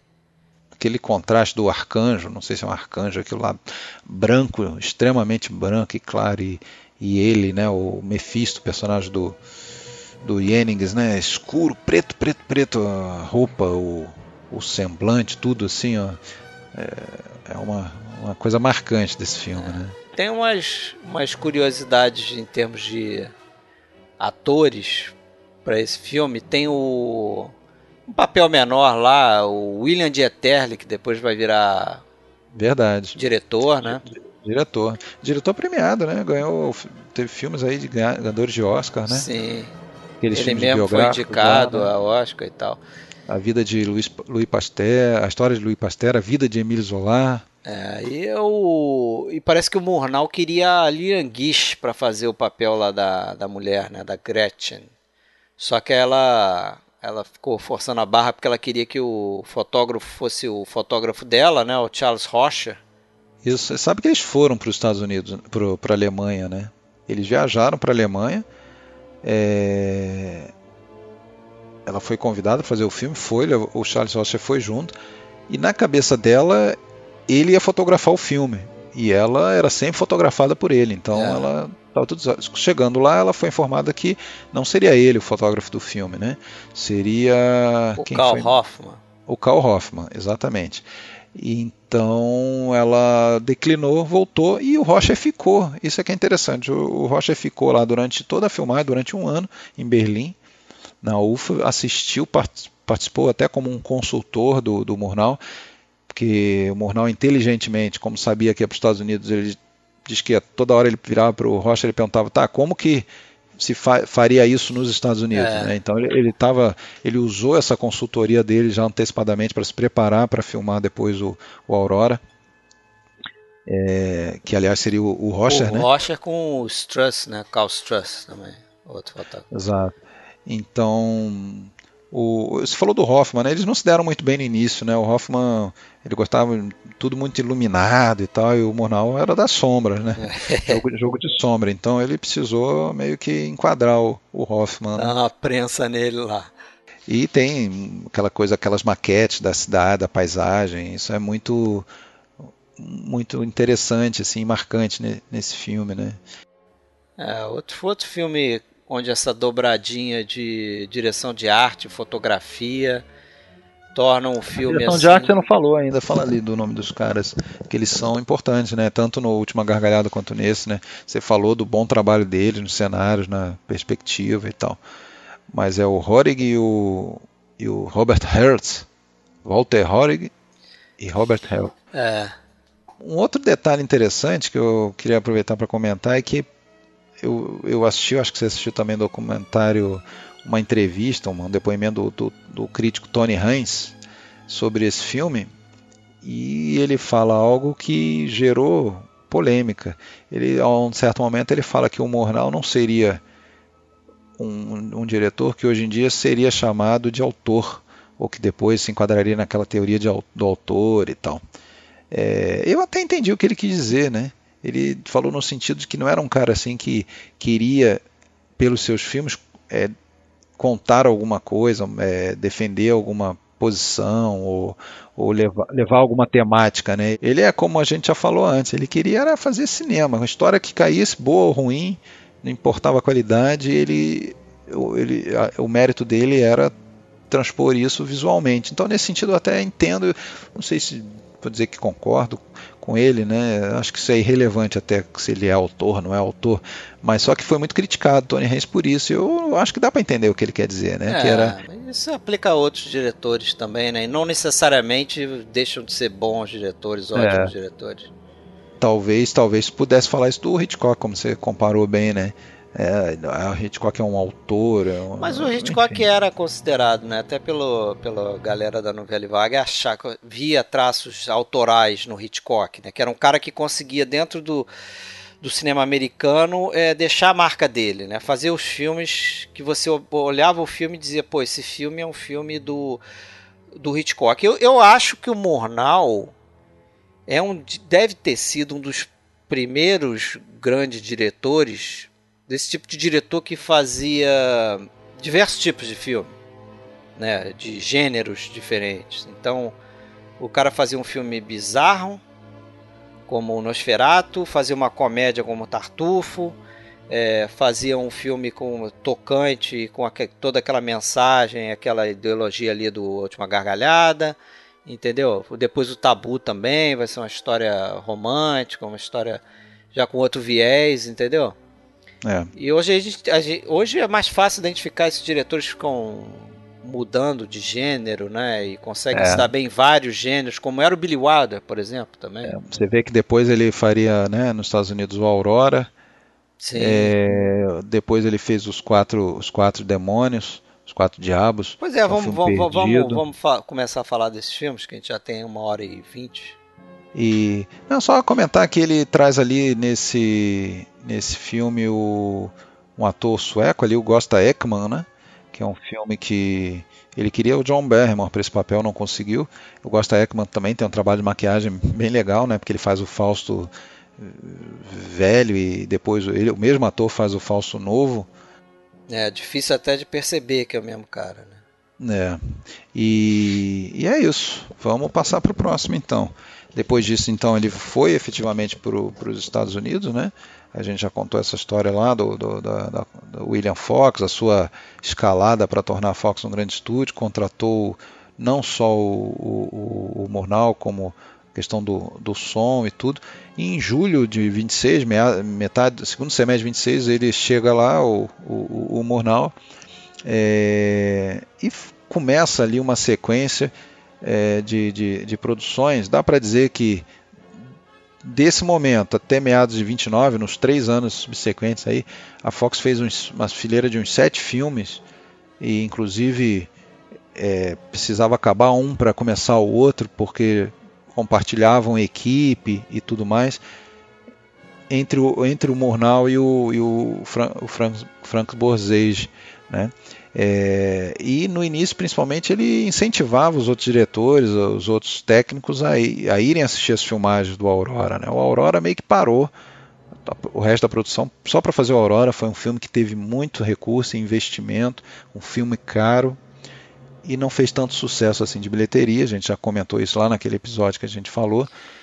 Mas deu Oscar, né, pra Fox, né? Acho que isso pesa também, né? O problema é que o Oscar viria só em 29, né? É, mas. No mas momento que. O filme premi... É, que já tava já mal é. das pernas, né? É, o que acontece é que daí o, o, o, o Fox, quando foi para a próxima produção, né, Os Quatro Demônios lá, ele chegou pro, pro, pro Murnau e falou, olha, eu espero que você faça um filme mais barato dessa vez né?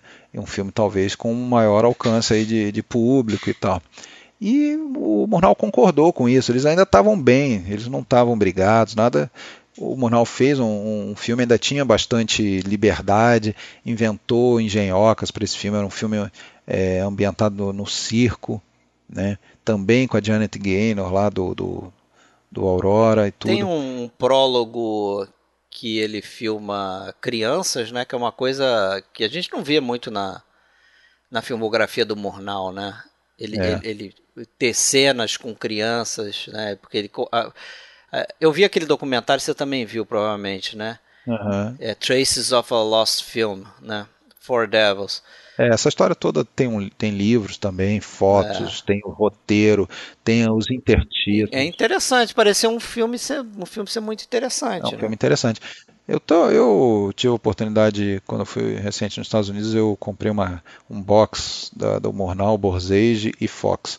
É uma maravilha, assim, e tem um livro só sobre os quatro demônios, o filme perdido.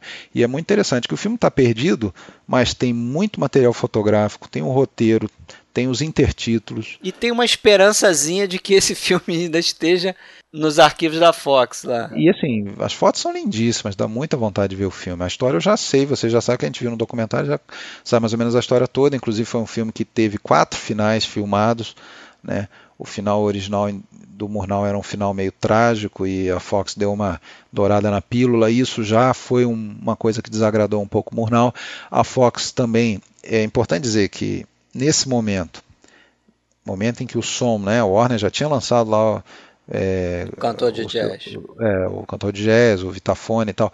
O Fox estava meio ainda na dúvida do que fazer, né? Então o que aconteceu é que teve ali uma sequência de de três filmes, que foi Os Quatro Diabos, um filme do Borzage em seguida, que eu acho que é o The, The River, The River. o Rio, é, que é um filme que tem um bastante pedaço dele que foi reencontrado, e o City Girl, que é o filme seguinte, o Pão Nosso Cada Dia do, do Mornal, que eles foram todos feitos mudos e depois o Fox resolveu botar diálogo e meio que deu uma, uma estragada no, no filme. Isso acho que era, era comum nesse período aí de transição, né? Porque eles pegavam algumas cenas e refaziam com som só para dizer, olha, esse aqui é um talk, esse aqui é o um filme falado, né? Isso, Janet Gaynor fala. É, eles podiam vender melhor o filme, né? E o Murnau não gostou nada disso. O, o Murnau era um cara que gost... o negócio dele era fazer filme mudo, né? Todos esses filmes que a gente falou aqui são mudos, né? É, é. E inclusive teve uma, esses três filmes, né, tirando o For Devils, que nunca foi encontrado, mas o The River foi encontrado e o City Girl também é, depois, é, se perderam as versões é, com essa né? falada. Isso que é interessante. O destino quis que sobrevivessem apenas as versões mudas. Né? Isso foi muito bom. Que são as versões dos diretores. Né? É, e o For Devils teve, então, além dessa questão do, de botar diálogos, foi a questão de, de mudar o final mesmo. Né? É, e o, então o Murnau já não, não gostou tanto assim. Agora, uma coisa estranha também, que chama atenção, é, é que esse filme teve 120 intertítulos para um filme, não sei quanto tempo, não devia ter duas horas. Então, mais de um por minuto. Era uma coisa muito grande para um filme do Murnau. Esses intertítulos eu li todos eles, eles estão disponíveis e tal. É, isso é estranho. É estranho. É estranho para o filme do Murnau. Tinha alguma coisa que não estava mais, né?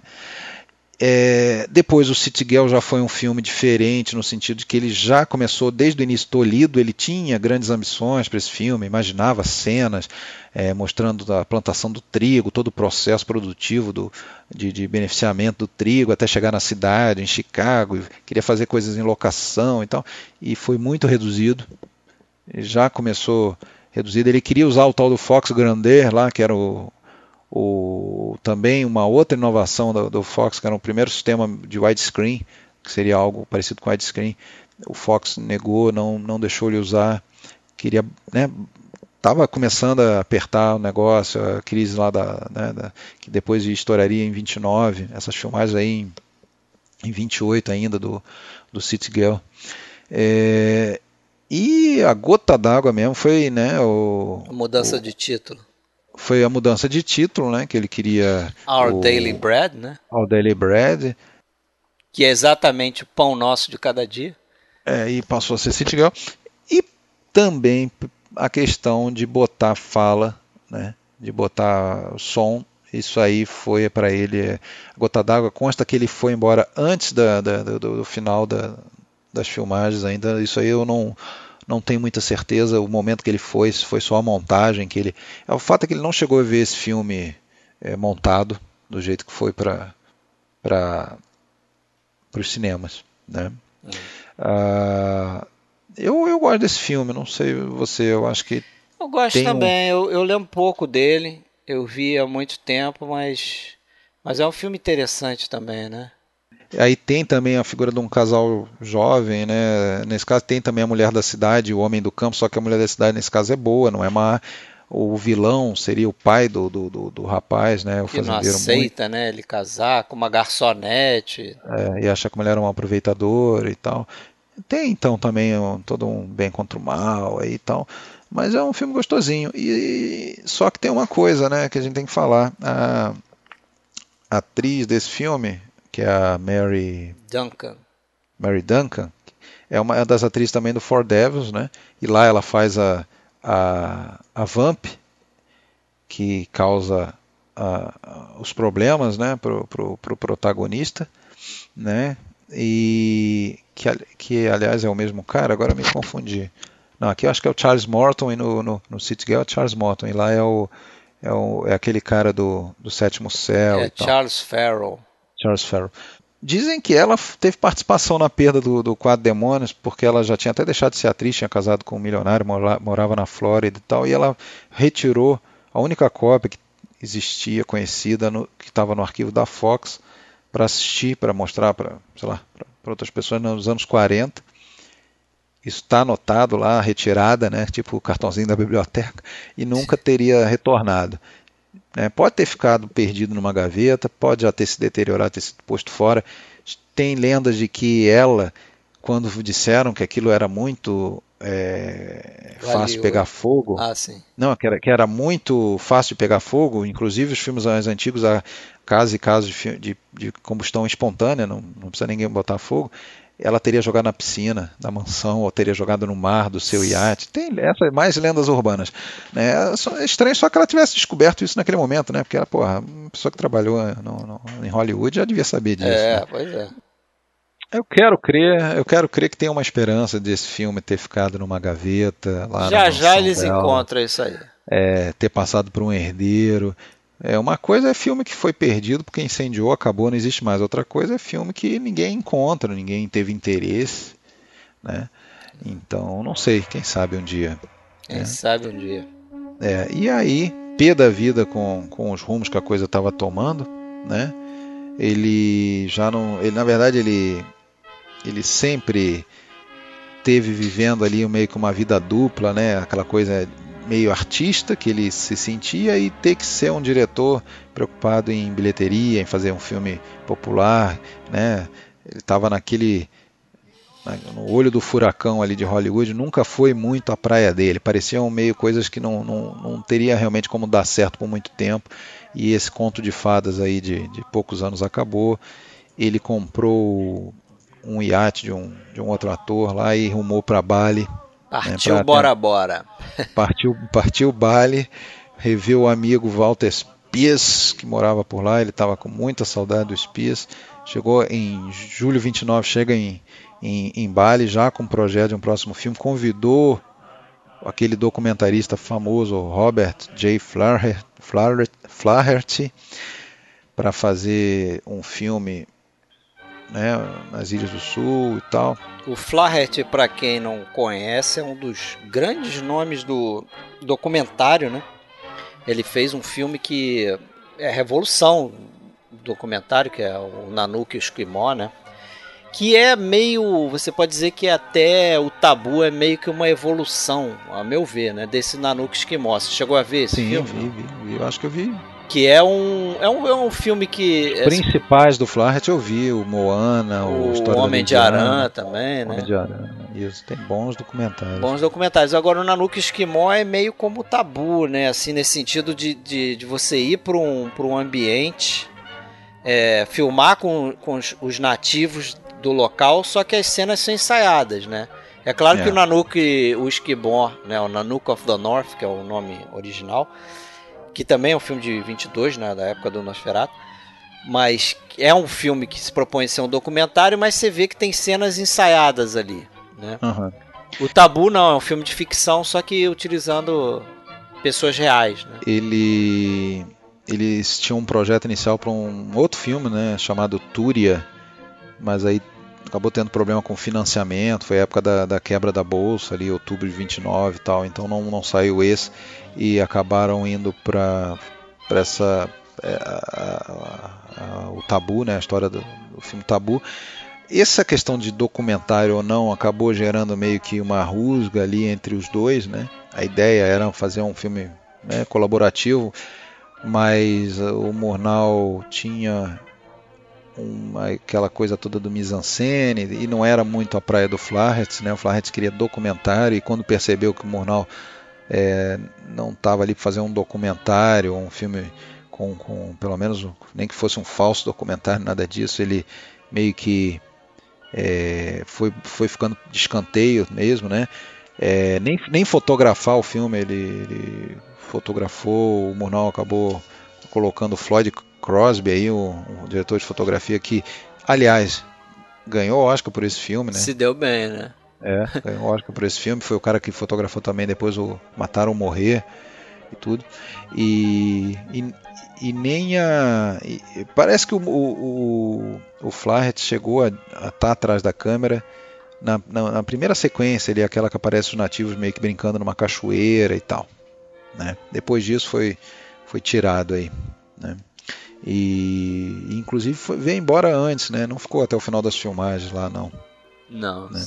Mas só que não, não, consta que eles eram muito discretos, não tinha é, barraco, não tinha discussões, nada disso, só é, realmente esfriou o negócio. É, eles tiveram visões diferentes, né? Entraram é. desacordo lá e cada um pro seu lado e o, e o Mornal continuou com o filme. Né? É um filme, assim, eu tinha visto ele, mas não não lembrava. É, gostei muito mais agora, revendo, né? Porque é um filme também quase é, sem diálogos, né? Ele sem intertítulos, né? no, no caso, né? Não tem, não tem intertítulos mesmo. Né? O, que, o que a gente vê de texto é, é objeto de cena, né? Tem muitos textos, mas, mas são textos escritos, né? São é. aquelas cartas, bilhetes e tal. São textos escritos, né? Já não tem nada. Ele guarda um pouco dessa ideia do do Cameron Spiel filme, né? De fazer o mínimo possível com, é. com diálogos, com intertítulos, né? E as coisas escritas são sempre assim com um teor negativo, meio que vão vão levando a uma acumulação de coisas que vai é, né, para a ruína lá do, do Matarri, o, é. o, o, personagem principal. E aí novamente, né, tem é o, casal É o Neymar, né?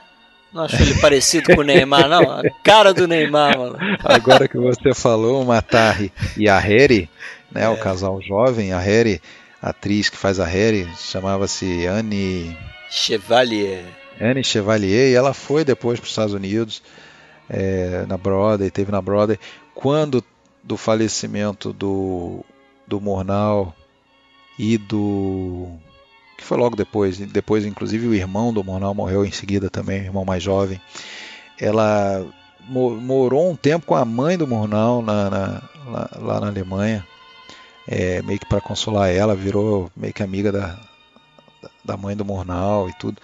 E só que depois eh, ficou uns anos em Hollywood e tudo, ela meio que encheu o saco e, e voltou e voltou lá para para a ilha dela no, e voltou até a vida anterior dela. Assim, ela não, não ficou por muito tempo não. Mas esse esse filme eu acho muito interessante a, a história assim, porque ele tem esse, todo esse teor meio, quase, né, não, não era documentário como a gente falou, mas mostrando a, o ambiente ali e tal, natural, aquela vida despreocupada, mas tem toda uma, uma história dramática ali, né, daquela coisa do da, da, da lei local, aquela lei patriarcal que que oprime e que ninguém pode resistir a ela, né, e que muda a vida das pessoas. Me lembrou bastante, você sabe o que? Talvez tenha te lembrado também. Kobayashi. Qual o filme do Kobayashi? A gente tem uma história bem parecida. Ah, o. O Rebelião. O Rebelião, Rebelião né? É. O, rebe... o, Rebelião, porque tem exatamente isso. Bem semelhante. Um, um, um senhor lá que diz que aquela mulher vai ser a concubina, vai ser levada e o e fim de papo, né? E, o filme é a resistência do, do, do outro personagem, né? É verdade. E, é, e, é, e é lembrou bastante, né? Em um ambiente totalmente diferente, e tal, mas boa conexão. Lembrou bastante. Esse filme foi foi dado, foi ele foi independente, né? Mas só que ao voltar ele já tá, estava contratado para distribuição pela Paramount, né? A Paramount eh, fez uma versão bem compreensível que foi lançada anos depois também. É uma outra versão do filme, cortou muitas cenas, cortou tudo que tinha cunho meio sexual, que é um filme que tem é muito sexualizado, apesar de ter uma coisa de pureza dos nativos, aquelas danças, aquela coisa é, pouca roupa, mas é, é, inegável que tem ali uma questão sexualizada e até dizem que a questão da homossexualidade hormonal talvez tenha levado ele a fotografar os corpos masculinos dessa forma. É, até fazem a comparação ah, da mesma maneira que a Lene Riefenstahl heterossexual fotografou também os corpos masculinos musculosos, dando uma ênfase à, à masculinidade deles lá no, no, nos Olímpia, né? Tem, tem essa, essa, é cogitado isso, é, é bem possível, acredito que, que sim, né? E o filme tem aquelas duas partes, né? Paraíso e Paraíso Perdido. Acho bem interessante assim essa essa vai mostrar a ruína ali do, do, do cara. Tem o, o, cara que individualiza o mal, né? Que é o, justamente o representante lá do, do chefe que a gente nunca vê, né? Não aparece quem é o, o grande líder, né? Aparece só o, o, representante dele, né? Que é aquele velhinho, né? Que é o velhinho, que é o Ritu. Né? E, inclusive ele próprio tá, tá com a corda no pescoço, né? É, o dele, o dele tá na reta também. É, ele tem que levar a virgem. Se não levar a virgem. Ele dança é, junto. Ele, ele dança, é, então. Quer dizer, todo mundo ali é vítima né? daquela é. lei patriarcal. Das, das, das, tradições, né? Essas coisas que a gente acredita sem questionar e tal. Acho um filme muito legal para fazer essa reflexão. Agora, é um filme com. Eu não vou revelar o final, mas é um final bem pessimista, né? É. Você não achou um final bem triste, assim, bem. Eu não lembrava direito do final, mas. Esse o Mornal conseguiu botar o dele, né? Ele não quis. É, é... Não estava sujeito a um estúdio falando, não, peraí, vamos cortar aqui, botar um intertítulo, falando, ah, mas vai. Poderia um final, acabar assim. Um, um, final bem amargo, né? Para o último filme dele, né? É. É curioso esse, né? Claro que ele não sabia que era o último dele, né? É, evidente, é evidente. Inclusive, peraí, não só não sabia, como aí agora a gente está se aproximando do final, cabe dizer o seguinte: ele na época lá brigou com o pai quando jovem tal, cortou contato com a família, depois voltou a se comunicar com os irmãos e manteve sempre contato com a mãe. Nessa época ali, 1930, 31, ele trocou muita correspondência com a mãe e ele já não via há quatro anos a mãe lá na Europa, desde que ele tinha ido para lá para Fox, para Hollywood. Né? Então ele correspondia com a mãe e ele e por essa correspondência a gente consegue ver muito do que estava na cabeça dele naquele momento, né? É, e até talvez contraria algo que a gente comentou aqui. Primeira coisa, ele, ele, ele dizia aquilo que, que era uma marca registrada dele, ele sempre teve essa coisa meio que de cigano, né? apesar de ser meio que um gentleman, um cara todo certinho, todo preocupado com detalhes, se vestir bem, não sei o que, meio lorde ali e tal, ele era também meio cigano, né? Ele, então ele dizia para a mãe que estava é, gostando de estar ali naquele lugar, né? Que já estava um ano, é, até gostaria de estar em casa, mas por outro lado também ele não ele não considerava que nenhum lugar era a casa dele.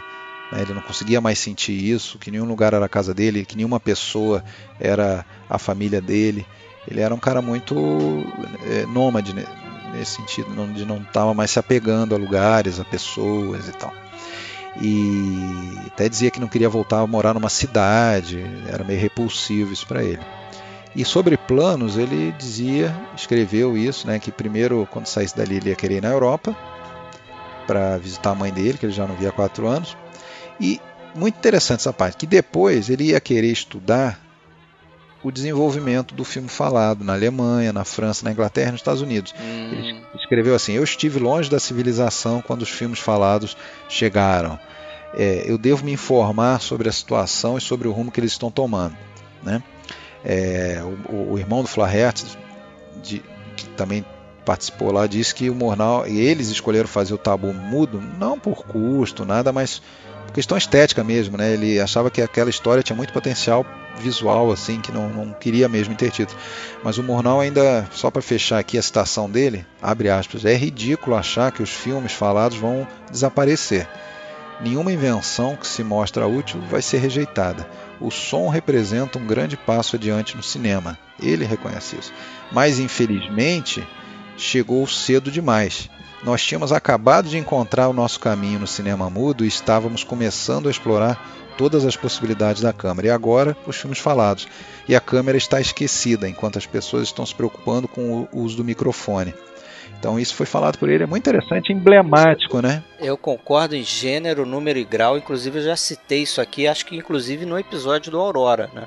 Porque naquela, naquele momento que o cinema é, mudo está atingindo um ápice de, é, em termos visuais, da câmera contar a história, pô, a gente acabou de falar aqui da Última Gargalhada, o Tabu é um filme também desse, desse tipo, e aí você vem com um som que ótimo, a tecnologia a nova, mas prende a câmera de novo e naquele momento ali é, é, é, a, começa a existir um exagero no uso do diálogo, né? Você vê os, os, primeiros filmes falados com raríssimas exceções, por exemplo, o M, o Vampiro do Seldorf, que a gente vai fazer aqui ainda esse ano, é um, um caso desse. Raríssimas exceções usavam o som de forma inteligente, é muito diálogo para explicar as coisas, né? Algo que a gente vê, infelizmente, muito hoje também, né? Muitos filmes são assim, você tem que ter o diálogo explica tudo, joga tudo na sua cara, não tem nada mais que a gente é, é, possa refletir em cima, possa chegar às nossas próprias conclusões, né? Geralmente é pois tudo é. jogado na nossa cara. Mas isso mostra, né? Essas falas aí mostram que ele também, por outro lado, não estava parado no tempo. Não estava. É, ele estava ele, ele vislumbrava a continuidade da carreira dele e sabia que não ia ter como não ser cinema sonoro e queria estudar, queria né, se adequar a isso. Né? Até se questiona o que, que teria sido dele se ele tivesse sobrevivido. É verdade. Acabou que só fez filme mudo, né? Será que ele seria um daqueles caras que ia assumir, como várias pessoas sumiram no cinema falado, ou seria, iria se adaptar? Né? É difícil saber, não tem como saber, é. porque justamente é, antes, uma semana antes da, da estreia do filme em Nova York, o Murnau faleceu no acidente de carro, né, lá em, em Santa Bárbara, na Califórnia. Tem versões, tem histórias, é, algumas picantes e tal, mas o fato é, de, é que ele estava é, saindo de, de, de Los Angeles para ir em direção lá a São Francisco, na verdade Monterrey, uma cidade antes, né, que ele é, a versão mais conhecida é que ele, ele ia justamente de navio. Vamos lá, a história toda é a seguinte: ele já estava programado de ir para Nova York para pré-estreia e iria de carro, atravessando todo o país. É, ele tinha mania de consultar astrólogo. Né? Aliás, tem mais uma, não sei se você sabe dessa, né? Ao consultar um astróloga, ele, ele comentando que ele pretendia viajar para a Europa e quando ele ia fazer uma viagem ele consultava ele pretendia ir para a Europa visitar a mãe, né? Sim. Então a astróloga falou, o astrólogo, sei lá, falou para ele o seguinte: olha, você vai, você vai chegar no dia 5 de abril, mas você vai chegar de uma maneira diferente. E foi o dia exatamente que o caixão dele chegou, né? Puta é, isso, é, isso, é, o que dizem, tá? Não sei se é lenda urbana. Mas aí ele consultou sobre a, a viagem para pré-estreia. A mulher falou: olha, vai ter um acidente, você não vá de carro, então é, vai, vai ter um acidente. Aí ele entendeu que era acidente de carro, não foi de carro. É, avisou na, na, última hora para as pessoas que iam com ele que ele ia, tinha mudado, tinha comprado já inclusive as passagens de navio, saindo lá da, ali da, de, de Monterrey ia via Canal do Panamá para Nova York. E no deslocamento para pegar o navio, teve um acidente. Pode Ele ser. tinha lá um valete filipino de 14 anos, o, o Garcia Stevenson, que consta que estava dirigindo no momento, estava correndo muito. Na verdade, é, alugaram um carro para ele. Né? Alugaram um carro para ele com o motorista. O motorista estava dirigindo quando parou para abastecer. É, o motorista saiu, foi lá abastecer e tal. Quando voltou, o moleque tinha passado pela direção. Ele discutiu com o moleque, não, não sei o que. É, acabou que o Murnau mandou ficar o garoto, o motorista passou para o banco de trás. Tinha um outro cara, que eu não lembro agora quem era, e ainda tinha um cachorro do Murnau no carro. É, todo mundo. É, e lá pelas tantas o garoto acelerando, o cara dando, dando é, dura nele para diminuir, acabou perdendo o controle, caiu numa uma ribanceira. É, ninguém se feriu gravemente, exceto o Murnau que bateu de cara num, num poste, uma coisa assim, e, e morreu. Fatalidade. É, é, morreu, chegou aí para o hospital e tudo e morreu na, naquela, naquela noite. Né? É, foi uma coisa esquisita, assim, um evento é, realmente coisa do destino. Aí entra aquela coisa lá, né? Aquela frase do ele tentou driblar o destino não indo de carro, né? Mas o destino foi lá e vem cá. E pegou. É você que eu quero e pegou ele. E ele chegou em Berlim. Tanto no, no, no velório nos Estados Unidos ainda, quanto lá no enterro, lá na Alemanha, onde ele está. É, pouca gente, né? Inclusive uma das figuras que estava presente sempre era a Greta Garbo, que era, era amiga, amiga dele. dele. Fritz é. Lang foi no velório também. É. Então, e foi isso, uma carreira curta, abreviada de um cara que, que trouxe muita inovação para o cinema, influenciou muita gente, né? Dizem que o, que o como eu falei, né, o, o, o John Ford foi um muito influenciado, né? E, e Hawks e, o, e vários outros, né? É. Eu acho que, sem dúvida, um dos maiores do cinema mudo. Agora, filme preferido, vamos escolher? Vamos lá rapidinho, que já tem quase duas horas. É, meu filme preferido dele, depois dessa revisão, eu fico com A Última Gargalhada. Olha, eu, eu tô, tô bem dividido, cara. Tô bem dividido entre o Tabu e o Fausto, sabe? Mas estamos deixando de fora o Aurora ou estamos incluindo o Aurora? ah, sim, incluindo a Aurora, eu acho que o Aurora. Mas eu ficaria com a Aurora, A Última Gargalhada e o Nosferato pela importância. Esses três aí, talvez, sem ordem. Eu vou, sinceramente, olha, eu estou bem em cima do muro, eu não vou dizer porque eu colocaria é, todos os cinco como bons filmes, assim, o Nosferato, Última Gargalhada, o Fausto, a Aurora e o Tabu. É, cresceu muito para mim também o Tabu na revisão. Eu acho que são cinco ótimos filmes. É, para quem quiser né, ver os principais, eu incluiria também o, o Pão Nosso Cada Dia, né? que aí são seis de 12 filmes dele visíveis aí disponíveis, né? Fora é. o que está perdido. É, tá, tá, bem visto, né? A obra do, do Murnau, do Friedrich William Plump, vulgo tá, Murnau. vulgo Murnau. E agora, então, só para finalizar, uma historinha que eu ouvi, bizarra.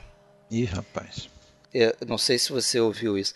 Em 2000 e, acho que julho de 2015, né? É, ah, sim. ladrões roubaram a cabeça dele, porque parece que crânio. ele foi o crânio dele, né? Ele foi embalsamado, né? Mas roubaram a cabeça mesmo, porque isso, é, isso. ainda sim, tinha sim. vestígios de cabelo e, e, dente ainda, né? Porque ele foi embalsamado. Mas, mais um toque sinistro na vida. Mais dele. um toque sinistro, provavelmente para colocar a cabeça dele num ritual satânico, alguma coisa. Não sei se recuperaram a cabeça do, do senhor Mornal. É. Pois é, agora que você falou de história sinistra, tem mais uma que eu lembrei, tem a ver com o tabu. É, morto o Mornal, o Robert Plump, irmão do Mornal, foi lá na, na, no Tahiti. Ele esteve lá, esteve lá com Walter Spies, é, inclusive um outro filme foi montado, é, que não era do Murnau, mas com, com cenas que sobraram, é, junto com outras que foram filmadas lá por, por outras pessoas. E quando o Robert Plump desembarcou lá, ele foi recebido com muita frieza pelos nativos e estranhou e depois alguém explicou para ele. É incrível, mas o Murnau, quando chegou lá para ficar mais de um ano, ou sei lá quanto tempo. Na verdade, ele tinha ideia de fazer outros filmes por ali também. Já tinha até um contrato com a, com a Paramount de fazer, se não me engano, cinco filmes. Uh, ele construiu uma casa, mandou construir uma casa para ele. E ele escolheu um lugar que era. é, parece a vida imita a arte, ou a, a, arte, mas ele escolheu um lugar que era tabu ali, era um lugar proibido. É era um lugar, é, era um lugar que tinha sido um, não sei se um cemitério, uma coisa assim. Era um lugar proibido, isso é sério. Isso tem, eu li em duas fontes, tá? Era um lugar proibido e o pessoal ficou, é, olhou torto para ele. Ninguém ia lá visitar ele. É, e, e aí depois que ele entendeu isso, ele se apressou lá, é, pedir desculpas, dizer que ele tinha certeza que o irmão não tinha feito isso para é, para zoar com, a, com os mitos e tal, essa coisa toda, e, e, acabou ficando amigo deles lá e tal. Mas tem, tem essa coisa que o, que o Mornal construiu a casa dele num lugar que era proibido mesmo. É, será é. que é mais uma lenda? Não sei. tem tantas, né? Pois é. Mas acho que finalizamos então, né? Tá bom, né? Próximo episódio voltaremos com a Ponte do Rio Quai, com um convidado, né? Esse, esse, esse acho que não fura, não. Esse é da casa, esse aí não. Né? Se Quem não é acontecer é nada demais. Marcelo, assim, Marcelo Renault, isso, vai voltar aí. Então tá bom. Beleza? Falou, cara. Um abraço. Até a próxima. Abraço!